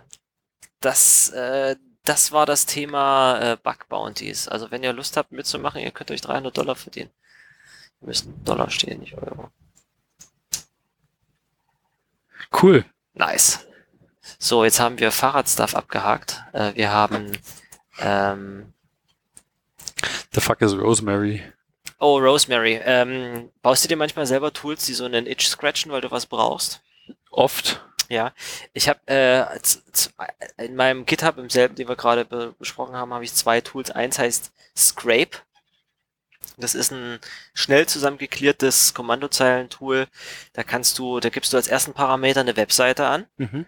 und als zweiten Parameter einen CSS-Selektor. Okay. Und dann kannst du, ähm, dann kriegst du alle Hits, die auf diesen CSS-Selektor zutreffen. Zum Beispiel alle, nice. alle Ur und CSS-Selektor, du, ich weiß, du bist noch nicht bei CSS angekommen, aber CSS-Selektor, Also ich habe schon sehr viele Scraping-Tools gebaut. Ich, also CSS-Selektoren kann ich, Sehr gut. CSS selber nicht. genau, dann ähm, gibt es auf äh, GitHub Hoodie Scrape. Ich hatte witzigerweise letztens auch ein kleines Tool auf Arbeit Ich habe gebaut, keine, ich habe keine Doku dafür geschrieben. Hier steht im Minimal Scraping Tool for Personal Use. Äh, ich kann noch einen Und das ist wirklich einfach generisch im Sinne von URL, äh, CSS-Selektor und was machst du damit? Wofür ist das? Was Äh, ich habe dich? damit, ich habe damit auf Arbeit die Artifactory Download Seiten nach neuen Versionen gescraped, damit ich nicht Ah. mehr, weil äh, du du kriegst die du hast dann so eine so eine hornalte, wir surfen einfach den Inhalt von einem Verzeichnisseite und die neuesten Bilder sind aber ganz ganz unten Oh, und das heißt, du äh, musst am Refresher noch das runterscrollen. muss nach dem Refresher noch runterscrollen und das war mir irgendwann zu blöd und dann habe ich einfach mir einen Scrape gebaut, wo ich oben A ist gleich und dann kann, gibt's ja Tilde ist gleich, dann URLs, die irgendwie grob diesen String enthalten und dann habe ich die aktuelle Version, auf die ich warte, eingegeben und habe ich entweder was gekriegt Nice. oder nicht. Das ist sehr cool. Genau, das ist Scrape. Und du hast, du hast aber gerade Rosemary gelesen und äh, kennst du das, ähm, kennst du das Unix-Tool Time? Das ist ein Build-in in die Shell meistens. Das ist einfach äh, die Dinge, also die Dauer von Ausführungen. Genau, äh, Time Track. zeigt dir an, wie lange die Anwendung gedauert hat, äh, wenn sie fertig ist. Aber manchmal machst du Sachen, die dauern ewig und dann denkst du dir so, wann ist denn der Scheiß endlich fertig? Da habe ich eine Story, aber erzähl das mal. So, Rosemary macht das beim ersten Durchlauf, was ich, ich habe hier sogar so ein GIF gemacht, macht beim ersten Durchlauf das ähnliches wie Time. Es dann zum Schluss, dass das jetzt 10 Sekunden gedauert hat und es merkt sich, wie lange der letzte Bild äh, von dieser Aufführung gelaufen ist und rendert dir, während es läuft, äh, eine Progress Bar, äh, die dann so lange läuft, bis diese Zeit vom letzten Mal Ach, das merkt sich quasi den, also das, das, Du kannst jetzt deine Anwendung bauen und wenn das Bauen immer so grob 25 Sekunden dauert, dann zeigt es dir halt die nächsten Male, sondern dann mittelt das, wenn du es mehrfach ausführst und ich, äh, ich hatte vor, noch ein bisschen mehr Logik einzubauen, aber momentan merkst du wirklich nur, was du als allerletztes gemacht finde ich aber schon mal sehr cool. Da hast du zumindest ein Gefühl dafür, wie lange das dauert. Genau. Ich habe letztens mal tatsächlich einen sehr ähnlichen Itch gehabt und mich hat's genervt, dass ich häufig im Hintergrund meine Brewer-Updates zum Beispiel gefahren bin und ich, Brewer-Updates sind ein schlechtes Beispiel, aber auch andere Long-Running-Commands, äh, Commands, von denen ich auch wissen wollte, wann sie fertig sind. Und gerade wenn die halt mehrere Sekunden oder sogar Minuten dauern, dann achtet man da einfach nicht drauf. Und da, äh, weil ich schon lange kein äh, irgendwas Shelliges mehr geschrieben habe und dafür immer ChatGPT frage, weil es einfach tausendmal einfacher ist, habe ich ChatGPT gefragt, hey, schreib mir mal einen Hook, ähm, der mir eine Desktop-Notification schickt, wenn der aktuelle Shell-Command länger als 10 Sekunden dauert und fertig ist. Und seitdem habe ich das in meiner Z-Shell-Config drin und das klappt Uh. mega nice. Immer wenn irgendwas länger als 10 Sekunden dauert, wird automatisch eine Notification gefeuert, wenn es fertig ist. Das ist Womit, womit feuert er die Notifications? ja, mit Terminal Notifier eben direkt. Nice. Vorher, das habe ich mit AppleScript gemacht, wo du einfach nur über OSA-Skript äh, ein Skript angeben kannst, aber da konntest du das, das war das Icon hässlich. Oh, Ich wollte ein Terminal-Icon oh. und das krieg ich mit Terminal Notifier geschenkt. Das aber ist cool. da- das, also ich fand, ä- ä- ähnliche Ideen, Problemdomäne, aber Rosemary sieht sehr schick aus. Ähm, meine Notification Lib ist auch in so ähnlichen Tools drin. Da gibt's irgendwie ein irgendein Alert-Tool, was du in deiner, wenn du dann was ausführst, äh, hinten dranhängen kannst und dann sagt dir das, oder vorne dran und dann macht das. Das könnte ich hier theoretisch auch machen, ne? Dass ich zum Schluss noch eine Not Warum mache ich das eigentlich nicht? Okay, nachher. Stark. Ja, Aber ich liebe solche, wie du schon meintest, solche Probleme, die einfach so ein, so ein Itch scratchen. Das ist, ist auch definitiv, es es ist immer sehr zufriedenstellend, wenn man da was gebastelt hat, was, was, was genau dieses eine kleine Problem fixt. Wir haben auf Arbeit, äh, was, äh, was sehe ich hier gerade? ähm, es ist Downloadzahlen von ähm, irgendwas? in irgend ich, ich Ach, das sind die Dependents von deinem Notify Rust Crate. genau. Das war mal in Cargo Watch. Ist es in ist- Tauri eingebaut? Es ist in Tauri eingebaut, deswegen habe ich ja so viele Downloads. Deswegen, Das ist ziemlich cool. deswegen habe ich ja irgendwie schon eineinhalb Millionen Downloads auf diesem Dings. Das ist wieder erstaunlich wenig dafür, dass es in Tauri eingebaut ist, oder? Ja, irgendwie. Oder ist Tauri einfach noch so klein und unbekannt? Weiß ich nicht, vielleicht nicht. Es ist zweimal in Tauri eingebaut, in Tauri und in Tauri API. Eigentlich war mein größter User Starship. Kennst du Starship? Nö. Star Ach doch, das war so ein, so ein Shell-Prompt-Dings, oder? genau. das hatten wir schon mal. Starship, genau, das habe ich glaube ich schon mal erwähnt gehabt. Die heißen, die haben Starship.rs, das benutze ich jetzt auch. Damit habe ich eigentlich eins zu eins meine, äh, meine Z-Shell-Prompt nachgebaut. Das sieht jetzt also, meine, mein Prompt hier, das da, dieser Ein eine kleine Ein grüne grüner Punkt, Punkt vor einem Tilde. und ein Tilde mit dem Ordner. ist Starship, aber das sah vorher bei Setshell bei mir schon genauso aus. Mein, mein Chat Aber- Prompt ist nicht konfigurierbar. Ich, ich kann, ich verstehe das nicht mal, was der Config drin steht. Genau, aber Starship, das Coole an Starship ist, äh, du hast eine Toml-Datei, das, äh, deine ganzen einzelnen Einträge, da sind irgendwelche Plugins. Okay. Ähm, und es ist. Äh, Ist das vorne der, der, der Execution State vom letzten Command? Genau, du kannst jetzt, wenn ich jetzt Der hier was eingebe, was dann, äh, was, was kaputt geht, dann ist bei mir der Punkt rot vorne vom vorherigen Dann Mal. hast du das aktuelle Verzeichnis und du hast am rechten Bildschirmrand noch den, äh, ein paar Git-Daten wie den letzten Tag wahrscheinlich. Ich habe den aktuellen Tag, ich habe Ist hier. der, sag, sag bitte, dass die Krabbe davor irgendwie Sp Sprache im aktuellen Directory Ja, die, die, das ist, sagt mir an, dass das die aktuelle Rust-Version ist, die hier drin Ach, das ist die Rust-Version, die da gilt. ah, okay, genau. okay, okay. Das okay. ist der Branch, dann habe ich mir, kann ich anzeigen, wie weit ich dem Master schon voraus bin, in, innerhalb von, der, der, zählt sogar Zeilen, wenn ich jetzt hier, ähm, Wie zählt Zeilen. ähm, Feind nach Feind pipe, nee, Feind, ach so, das ist ja,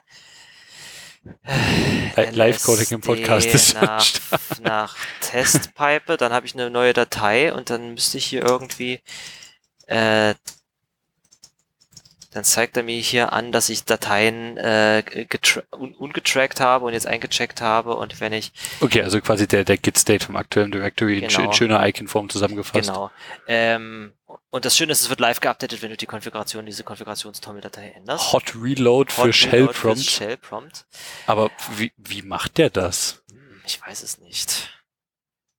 Das ist ja fancy. Also er rendert nicht die Line neu, aber sobald Ach so, dann- ach so, okay. Ja. Gut, gut, damit kann ich leben. Weil alles andere hätte mich jetzt hart irritiert, wie zum Teufel das geht.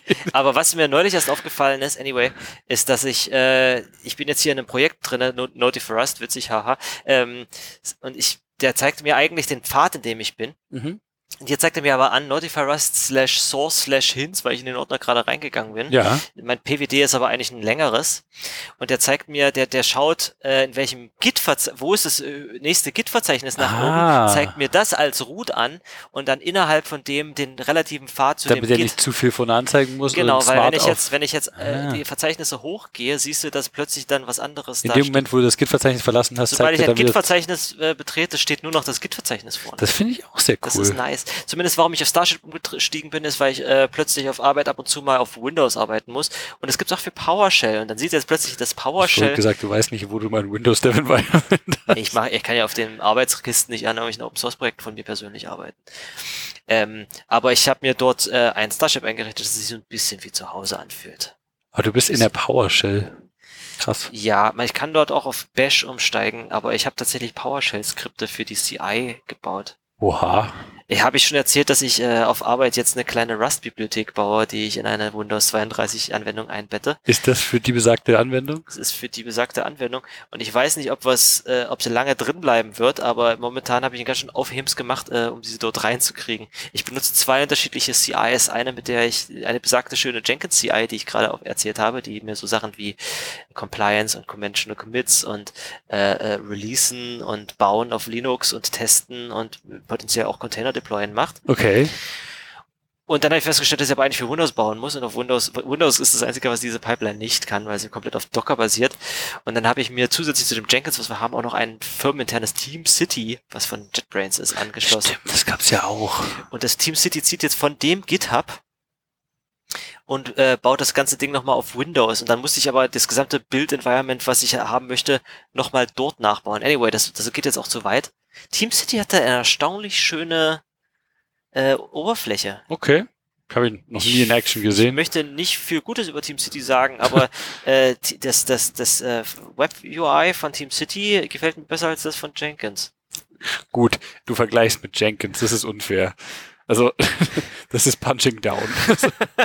Entschuldigung. Ähm, ja, das war mein Pick Starship. Sind wir schon bei Picks? Da gehen wir jetzt einfach zu den Picks über, Ja, oder? ich glaube, wir sind einfach zu dem.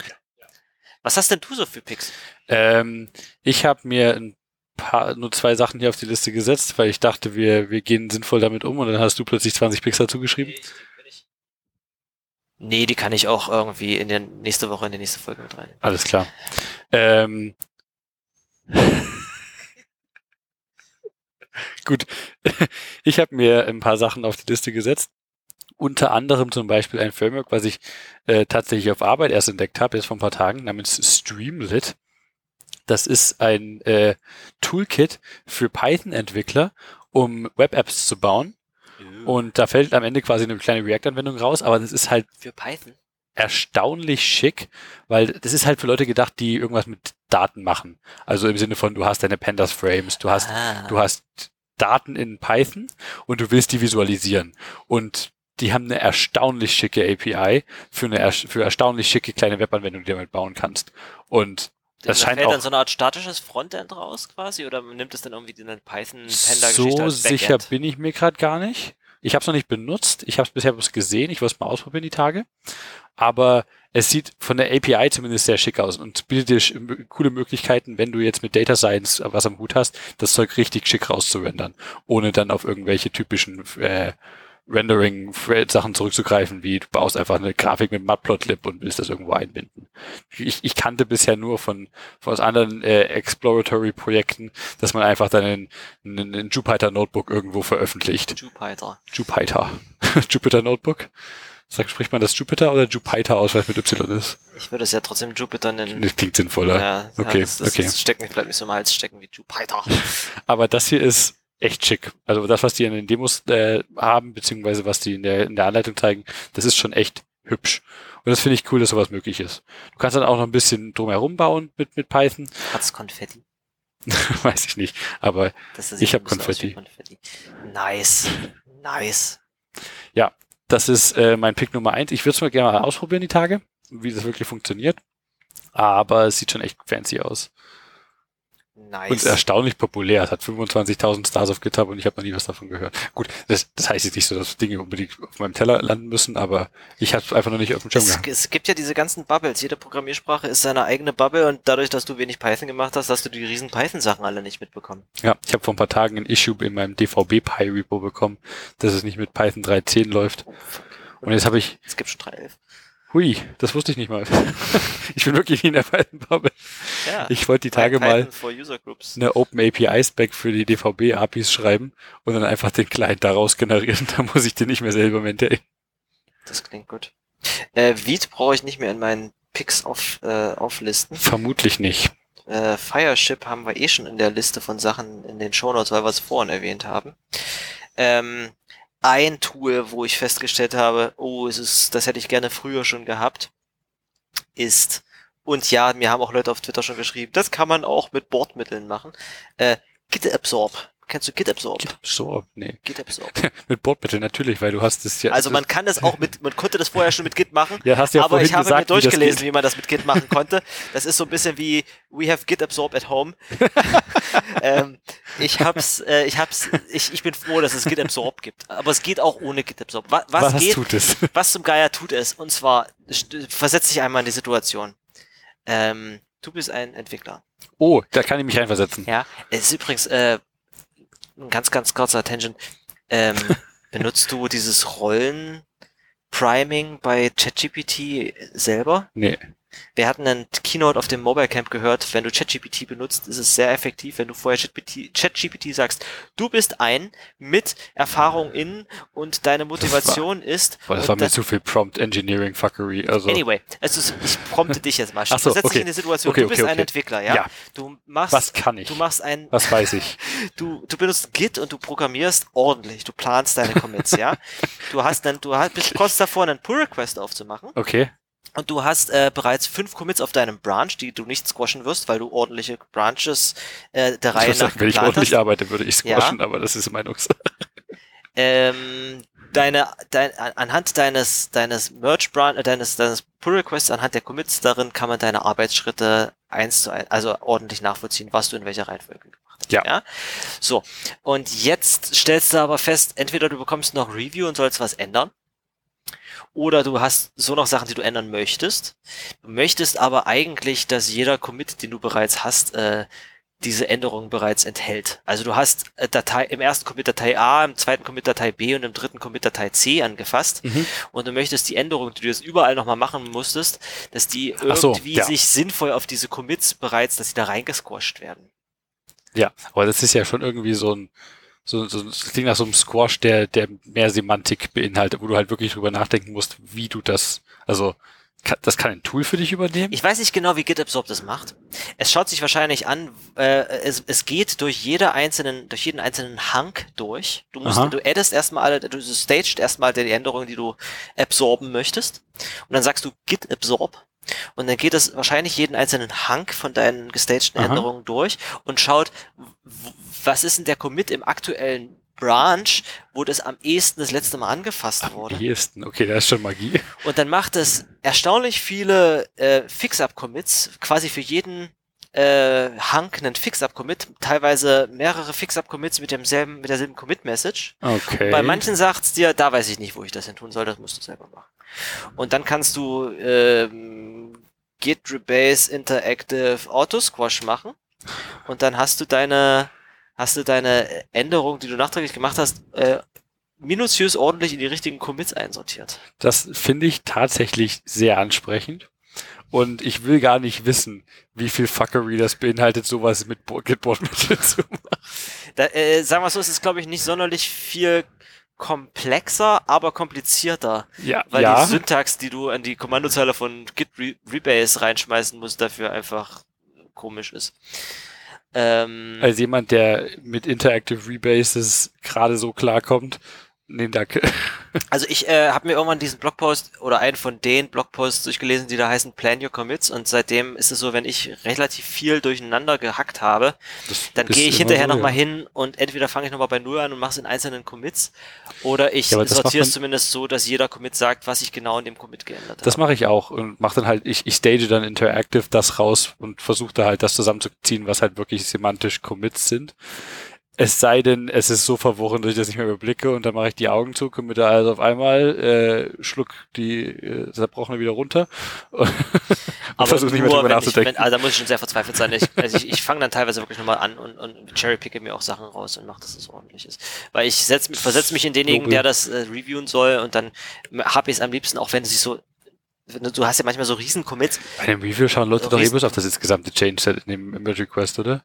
Niemand je nach, also es hängt immer von, von deinem Team und deinem Projekt Ja, ab, okay, dolle. okay, okay. Aber manchmal, und bei mir ist es momentan auch so, dass jeder im Team an was komplett anderem arbeitet und wir uns das gegenseitig einfach nur so durchwinken. Aber äh, ich war zum Beispiel lange Zeit Maintainer von einer relativ großen internen Lib. Und da habe ich darum gebeten, dass die Leute mir das, äh, die riesen PRs, die sie an 35 Stellen aufmachen, äh, so machen, dass ich die in einzelnen Commits nachvollziehen kann. Das ist cool, wenn das Leute auch machen. Haben sie nicht immer gemacht. anyway, ich meine, man möchte ja, äh, äh, ich, ich sag mir immer, be the change you want to see und deswegen lebe ich das, versuche ich das so vorzuleben und das selber so zu machen, wie ich gerne Code reviewen würde. Äh, und äh, deswegen benutze ich GitAbsorb. Das klingt cool. Ich habe auch noch zwei Picks. Ähm, zum einen, wenn wir schon bei G- äh, GPT sind, äh, das andere GPT, nämlich äh, Apples Game Porting Toolkit. Oh, das sieht ziemlich krass aus. ähm, es hat ein paar witzige Shortcomings, aber für die, also ist jetzt nur interessant für Leute, die Spiele spielen wollen und auf macOS leben. Ähm, Apple hat jetzt auf der letzten Entwicklerkonferenz das sogenannte Ge- Game Porting Toolkit vorgestellt. Das ist wirklich so. Das heißt wirklich GPT. Leute. Wir machen jetzt auch was mit GPT. sie Alle so, ja, Siri wird besser, endlich. Nein. Ähm, sie haben quasi äh, Proton äh, für, für macOS ins Leben gerufen. Das, was Valve jetzt schon seit Jahren baut. Bloß leider in, ich will nicht sagen in shitty, weil es, es geht schon in die richtige Richtung konzeptuell, aber Apple limitiert es halt stark mit äh, Legal Foo. Äh, man hätte Du jetzt, darfst es nur zum Testen benutzen und zum Schluss musst du es dann doch auf Metal portieren. genau, du kannst dein Spiel zum Testen damit ausführen, sehen, wie cool es laufen könnte, wenn du es nicht portest und dann darfst du es aber nicht für irgendwas anderes nutzen, sondern du musst dann dein Spiel endlich porten. Und ich hoffe, dass sie in Zukunft noch ein bisschen sinnvoller damit umgehen. Aber mein eigentlicher Pick ist eine kleine CLI namens Orion. Und das ist einfach nur für die Leute auf der anderen Seite, nämlich die Leute wie ich, die Spiele spielen wollen. Die können mit Orion äh, das GPT, äh, ich sag ich schon GPT, das Game Porting Toolkit nutzen und ähm, damit ein Spiel einfach auf ihrem Mac starten, was sonst nicht laufen würde. Nice, das muss auch ein Windows DirectX Spiel sein oder wird das für das Windows? Wie funktioniert das überhaupt? Führt Also, das Windows Binaries aus? Was, was das G- Game Porting Toolkit explizit ist an sich ein Fork von Crossover, was ein Fork von Wine ist. Mm. Also die- die Crossover-Leute, das ist äh, eine Firma, die, die maintain Crossover schon seit Jahrzehnten, glaube ich. Das ist an sich ein optimiertes Wine für Gaming. Also für Leute, die auf, auf Mac gamen wollen. Aber was bei Crossover noch nie konnte, ist DirectX 12 vor allem. Und das ist jetzt explizit das, was Apple hier mit eingebaut hat. DirectX 12 Support, also quasi ein Metal Shim für DirectX 12. Krass. Und also damit laufen halt ziemlich moderne Sachen, ziemlich cool. Also in dem Screenshot, oder beziehungsweise in dem Screen Recording in der README hier von Orion starten sie äh, Elden Ring, was äh, wirklich mit einer guten Framework auf macOS läuft. Und das ist halt ein sehr aktuelles Spiel auch mit. Und es macht halt schon so ein bisschen Hoffnung, dass vielleicht macOS-Spiele in Zukunft nicht mehr so nicht existieren. ja, ich hab, ich hatte mir Steam auf die Kiste hier getan und dann festgestellt, dass die Spiele, die ich spielen wollte, alle für entweder auf, auf Mac exist für Mac existierten, aber auf meinem nicht liefen, weil es eine 32-Bit-Binary ja, war, ja, was noch mhm. so, eine, so ein Trauerspiel ist. Oder es gab nur Windows-Binaries von Spielen wie Mass Effect oder sowas. Das ist äh, super traurig gewesen. Ja, dafür ist Gaming on Linux mittlerweile eine ziemlich schicke Sache geworden, dank Proton vor allem halt auch. Also ich bin ja auch Part-Time Linux-Gamer, dank dem Steam Deck behaupte ich einfach mal. Mhm. I run Arch, by the way, aber nur Handheld. aber also das macht ja schon Spaß, was da als wirklich, wie gut es auch laufen kann. Das ist ja auch keine fantastische Hardware, aber du kannst halt da wirklich moderne Sachen halbwegs sinnvoll spielen. Das ist richtig cool als Plattform. Muss es ein, muss es ein M-Mac sein? Achso, hierfür, für das Gamepoding Toolbit jetzt sicherlich, ja. Nee, so viel zu, zu Orion. Finde ich cool, dass Leute das quasi ein bisschen in die Hand nehmen und Apples Lizenz-Shit halt also nicht umgehen, aber ich meine, du hast ja die ganze auch dieses äh, FPS-Overlay relativ groß in der Ecke, weil es halt explizit dafür gedacht ist, dass Leute halt das nur zum Evaluieren nutzen. Aber du startest damit quasi einfach das Windows Steam und dann genau, denkt das, oh, genau, ich bin ja auf Windows. Genau, du startest okay. damit Windows Steam oder einfach die Game Binary selbst. Was witzig ist, gerade bei Elden Ring gibt es so ein kleines witziges äh, Problemchen, nämlich äh, ist es selber wie bei Proton äh, Anti-Cheat klappt häufig nicht bei solchen äh, Emulation, ist nicht keine Emulation Layers, aber bei bei solchen Shims, weil Anti-Cheat halt denkt, du startest da gerade sonst was für für Shit, obwohl es mittlerweile auch Anti-Cheat Sachen weil, weil du die Binary modifizierst. Weil du die Binary irgendwie. Ich weiß nicht, auf welcher Ebene. Ich da kenne mich auch nicht mit ERC aus. Also mit Easy Anti-Cheat ist das, was die meisten nutzen. Das ist ja, glaube ich, sogar von Valve, wenn mich nicht alles täuscht. Nee, nee, ist es nicht. Oder doch? Ich weiß nicht. Es gibt Easy Anti-Cheat, ERC, das nutzen die meisten Spieleentwickler und das klappt theoretisch auf Linux, aber in Praxis selten, weil die Spieleentwickler zu doof sind, das richtig einzubauen. Jedenfalls ähm, ist das meistens das Problem, was dich daran hindert, das zu nutzen. Und gerade im Beispiel von Elden Ring scheitert das halt auch an Easy Anti-Cheat. Was du aber machen kannst, um Easy Anti-Cheat zu umgehen, ist die eigentliche Binary von Elden Ring ist halt ein Easy Anti-Cheat Binary, die Elden Ring startet, was daneben liegt. Und wenn du einfach die Elden Ring Binary oh umbenennst auf das ist das Spiel und die Anti-Cheat wegnimmst, dann startest du direkt das Spiel. Dann klappen zwar die Multiplayer-Features nicht, aber das Spiel startet ohne Easy Anti-Cheat. Was ich schön ein Low-Tech Workaround finde.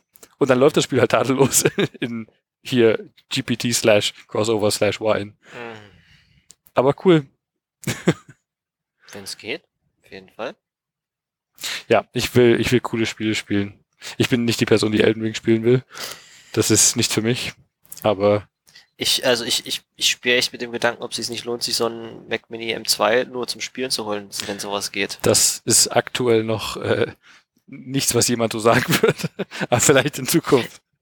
Ja, das Problem ist halt, dass diese Hardware leider so gut ist, dass es schade ist, dass es keine Spiele darauf gibt. Ja, vielleicht ja in Zukunft mehr. Wer weiß. Das haben sie schon häufig gewollt, aber bisher ist es halt nicht passiert und ich, es liegt halt, zum einen auch ein bisschen mit daran, dass, also gut, Mac-User sind in der Minderheit auf dem Markt, vor allem auf dem Gaming-Markt. Aber ich behaupte, sehr viele amerikanische, vor allem Studenten, haben Macs und das war eigentlich schon immer eine recht große Sparte von Leuten, die man ansprechen könnte. Mhm. Auf der anderen Seite sind in dieser Nische von Mac-Usern halt immer noch sehr viel weniger Leute, die Gaming-capable Macs haben, in Anführungsstrichen. Ja, und jetzt mit den ganzen Apple Silicon Maschinen sind halt die meisten Macs, in Anführungsstrichen, Gaming-capable, weil du keine Intel, Mini-Intel MacBook Airs mehr so viele hast da draußen. Und mit der Zeit steigt dieser Faktor einfach halt an von Leuten, die halt wirklich Spiele spielen könnten auf ihren Macs. Und hoffentlich wird das dann im Markt ich weiß, ich will einfach irgendwelche Strategiespiele auf meinem Mac haben. Gimme, gimme. Und gib mir das, das, das Starfield, das neue Skyrim, Space Skyrim auf meinem Mac. I want it. Sonst spiele ich das auf meinem Steam Windows Rechner zu Hause. Das geht oh auch. Oder oh auf, auf dem Iron Arch, by the way, Device. Aber ich will es auf dem fucking Mac spielen. Das, ja. Gimme. Cool. Ja, was hast du noch als Pick? Oh. Ähm, eine Sache, die ich unbedingt ausprobieren möchte. Und das ist, glaube ich, auch das Letzte. Du hast mich so ein bisschen auf den kalten Erwischt, ich hatte das eigentlich schon wieder aussortiert. ähm, und zwar gibt es ein, ein Framework, Library, Tool, wo ich mir denke, ach, ich müsste noch mal so eine Diplomarbeit schreiben. Das wäre jetzt wirklich cool. Und zwar, ähm, Wie, wie kommt man auf diesen Gedanken? und zwar äh, Typst. Ah, ah ich, ich verstehe deinen Gedanken. Ja, äh, Typst äh, Compose Papers Faster. TYPST geschrieben. Typst, ja, oder Typst. Äh, compose Reports Faster, Compose ähm, Papers Faster. Äh, Das ist ähm, quasi äh, zum ersten Mal seit einigen Jahren ein wirklich legitimer Versuch, LaTeX zu ersetzen. Oh, wie schön wäre es. Ich, ich mag LaTeX sehr, aber das Tooling ist scheiße. Die Sprache ist auch scheiße. Alles daran ist scheiße, aber das, was rauskommt, ist geil. Das, was rauskommt, ist ziemlich cool und Typst äh, hat jetzt hier sich hingestellt und gesagt, die werden, glaube ich, auch von irgendwelchen EU-Geschichten mitgefördert. Die haben zum einen eine Sprache, die cleaner sein soll als LaTeX.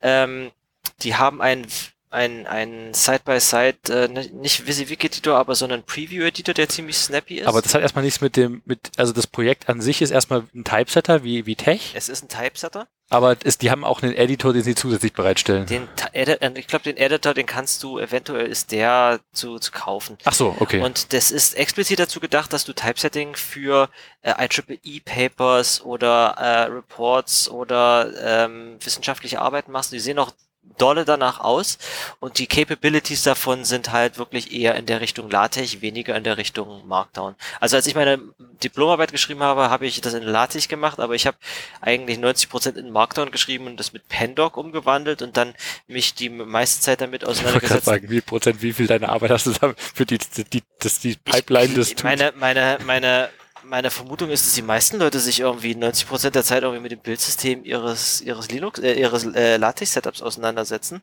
Ähm, Ich habe ja nie eine Abschlussarbeit geschrieben, aber für die Sachen, die ich in LaTeX damals getypt habe in der Uni-Zeit, das, das war halt auch dann, auch, da waren auch Travis-Zeiten mit GitHub und da habe ich auch versucht, in den Travis CI immer ein LaTeX-Environment zu instanzieren, was von Haus aus irgendwie nicht wirklich existiert hatte. Irgendwann gab es da mal jemand, der einen Container bereitgestellt hat ja, ja, ja, und dann konntest du darin das bauen, aber das hat halt die Ressourcen hart ausgeschöpft.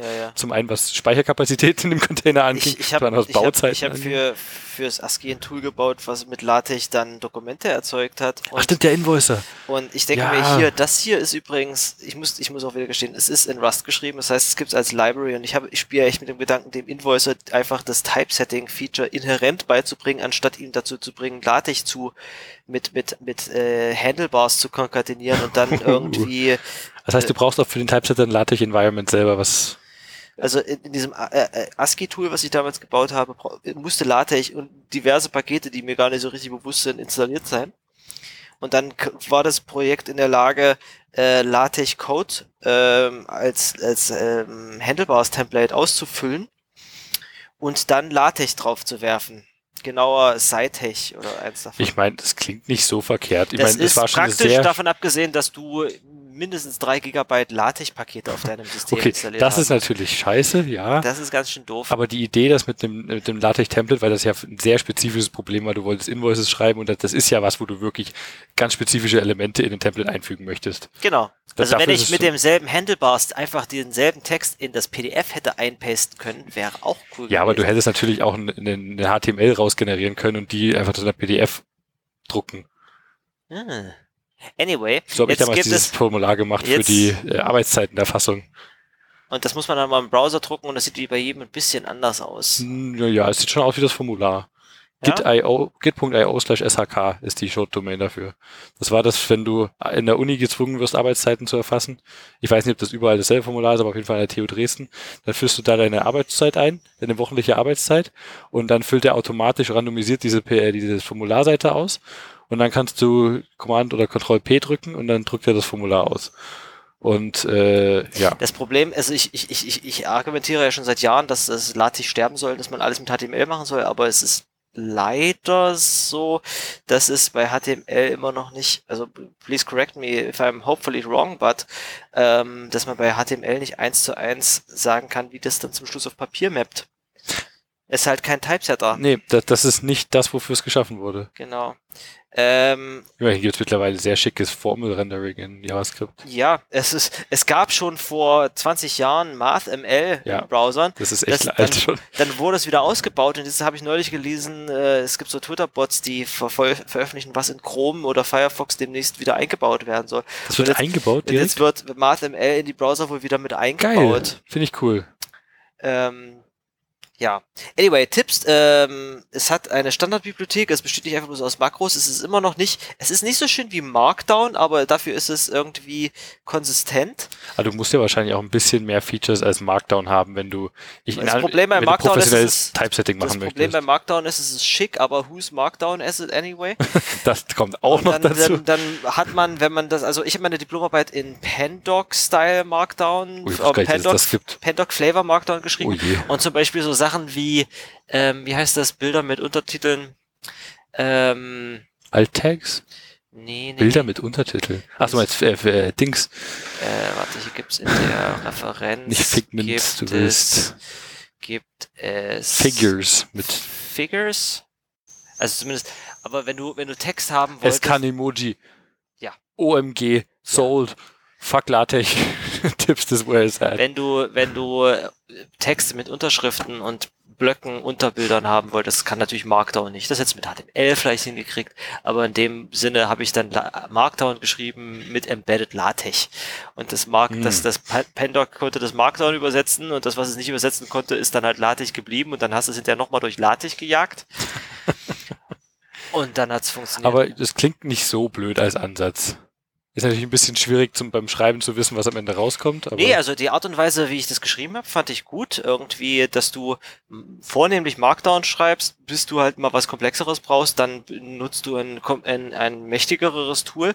Aber die Art und Weise, durch was für eine Art von Bildsystem du das dann durchpipen musst, äh, Markdown, also Pandoc ist ja nur eins, danach hast du bloß LaTeX erzeugt, aber selbst das LaTeX weißt du nicht, wie du es bauen kannst, weil du musst es entweder mit äh, äh, LaTeX, SciTeX, LuaTeX, mit einem- C-LaTeX. Oder einem davon bauen, äh, dann hast du immer noch kein ähm, Referenzverzeichnis. Dazu musst du es dann mit BibTeX dreimal bauen. Das ist tatsächlich, gibt's Stimmt, Aufrufe, das dass du ja. BibTeX irgendwie auf dieselbe Datei dreimal aufrufen musst, weil der beim ersten Mal nur eins, beim zweiten Mal nur das zweite und beim dritten Mal dann alles macht. ähm, und das kannst du einfach heutzutage keinem mehr zumuten. Also kein Mensch weiß mehr heutzutage, warum zum Geier sind solche Tools mit Präprozessoren gebaut, die du mehrmals aufrufst. Das ist aus Zeiten, wo halt du äh, So 100k Speicher hattest und deswegen äh, immer zwischendurch alles auf die Platte schreiben musstest und deswegen dir nichts, die, kein, du hattest keinen RAM. Ja, deswegen hat sowas wie 10 Präprozessor, der einfach bloß Textersetzung macht und dann alles kompiliert, weil sie einfach nicht genug Speicher für eine große Lookup-Table hatten. Schon stark. Anyway, wenn ihr gerade eine Diplomarbeit schreibt, schaut euch Tipps an. Auf jeden Fall. Erzählt Ach. mir, ob ihr es scheiße fandet oder ob ihr vielleicht dann hinterher verlängern musstet, weil er wegen mir sagen, irgendwie dann... wenn, wenn ihr gerade den letzten Monat vor der Abgabe seid und nur die Motivation habt, am Tooling zu arbeiten und nicht in der eigentlichen Macht's Arbeit, nicht, nee, dann nee, schaut euch Fall. das Tool mal an. Macht LaTeX ist super, macht LaTeX weiter. Es sei denn, ihr schreibt gerade in Word. Dann, dann schaut euch das mal an. Ja, ich glaube, da muss man sich sowieso über ein paar Lebensentscheidungen nochmal Gedanken machen. Es gibt Studiengänge, wo das ganz normal ist. Ich, Word ist ja auch prinzipiell okay. Anyway, das waren meine, äh, meine Picks, das waren auch deine Picks. Ja, ja. Das war Den Rest hebe ich mir für nächste Folge auf. akronymisierbar Edition 2023. Wir sehen uns 2024 nochmal. Ich, ich, ich hatte überlegt, ob wir uns potenziell in dieser Folge prophylaktisch verabschieden, falls es die letzte wird. Aber ich muss schon sagen, irgendwie habe ich Bock auch nochmal weiter aufzunehmen. Also es war jetzt eine Weile irgendwie bei mir so ein Tief und bei dir vielleicht auch so ein Tief und irgendwie, ähm, man muss auch immer mal was Neues machen. Ähm, ich hab Bock. Ja, Das habe ich auch schon in der der letzten Podcast Folge ist noch nicht tot. Der schläft nur vielleicht nochmal. Also paar das war Wochen. akronymisierbar Folge 54. Ähm, es war uns eine Freude und bis hoffentlich bald wieder. Auf jeden Fall. Vielen Dank fürs Zuhören. Vielen Dank fürs Zuhören. Jetzt kommt der nächste Podcast in eurer Playlist in Drei, 2. eins.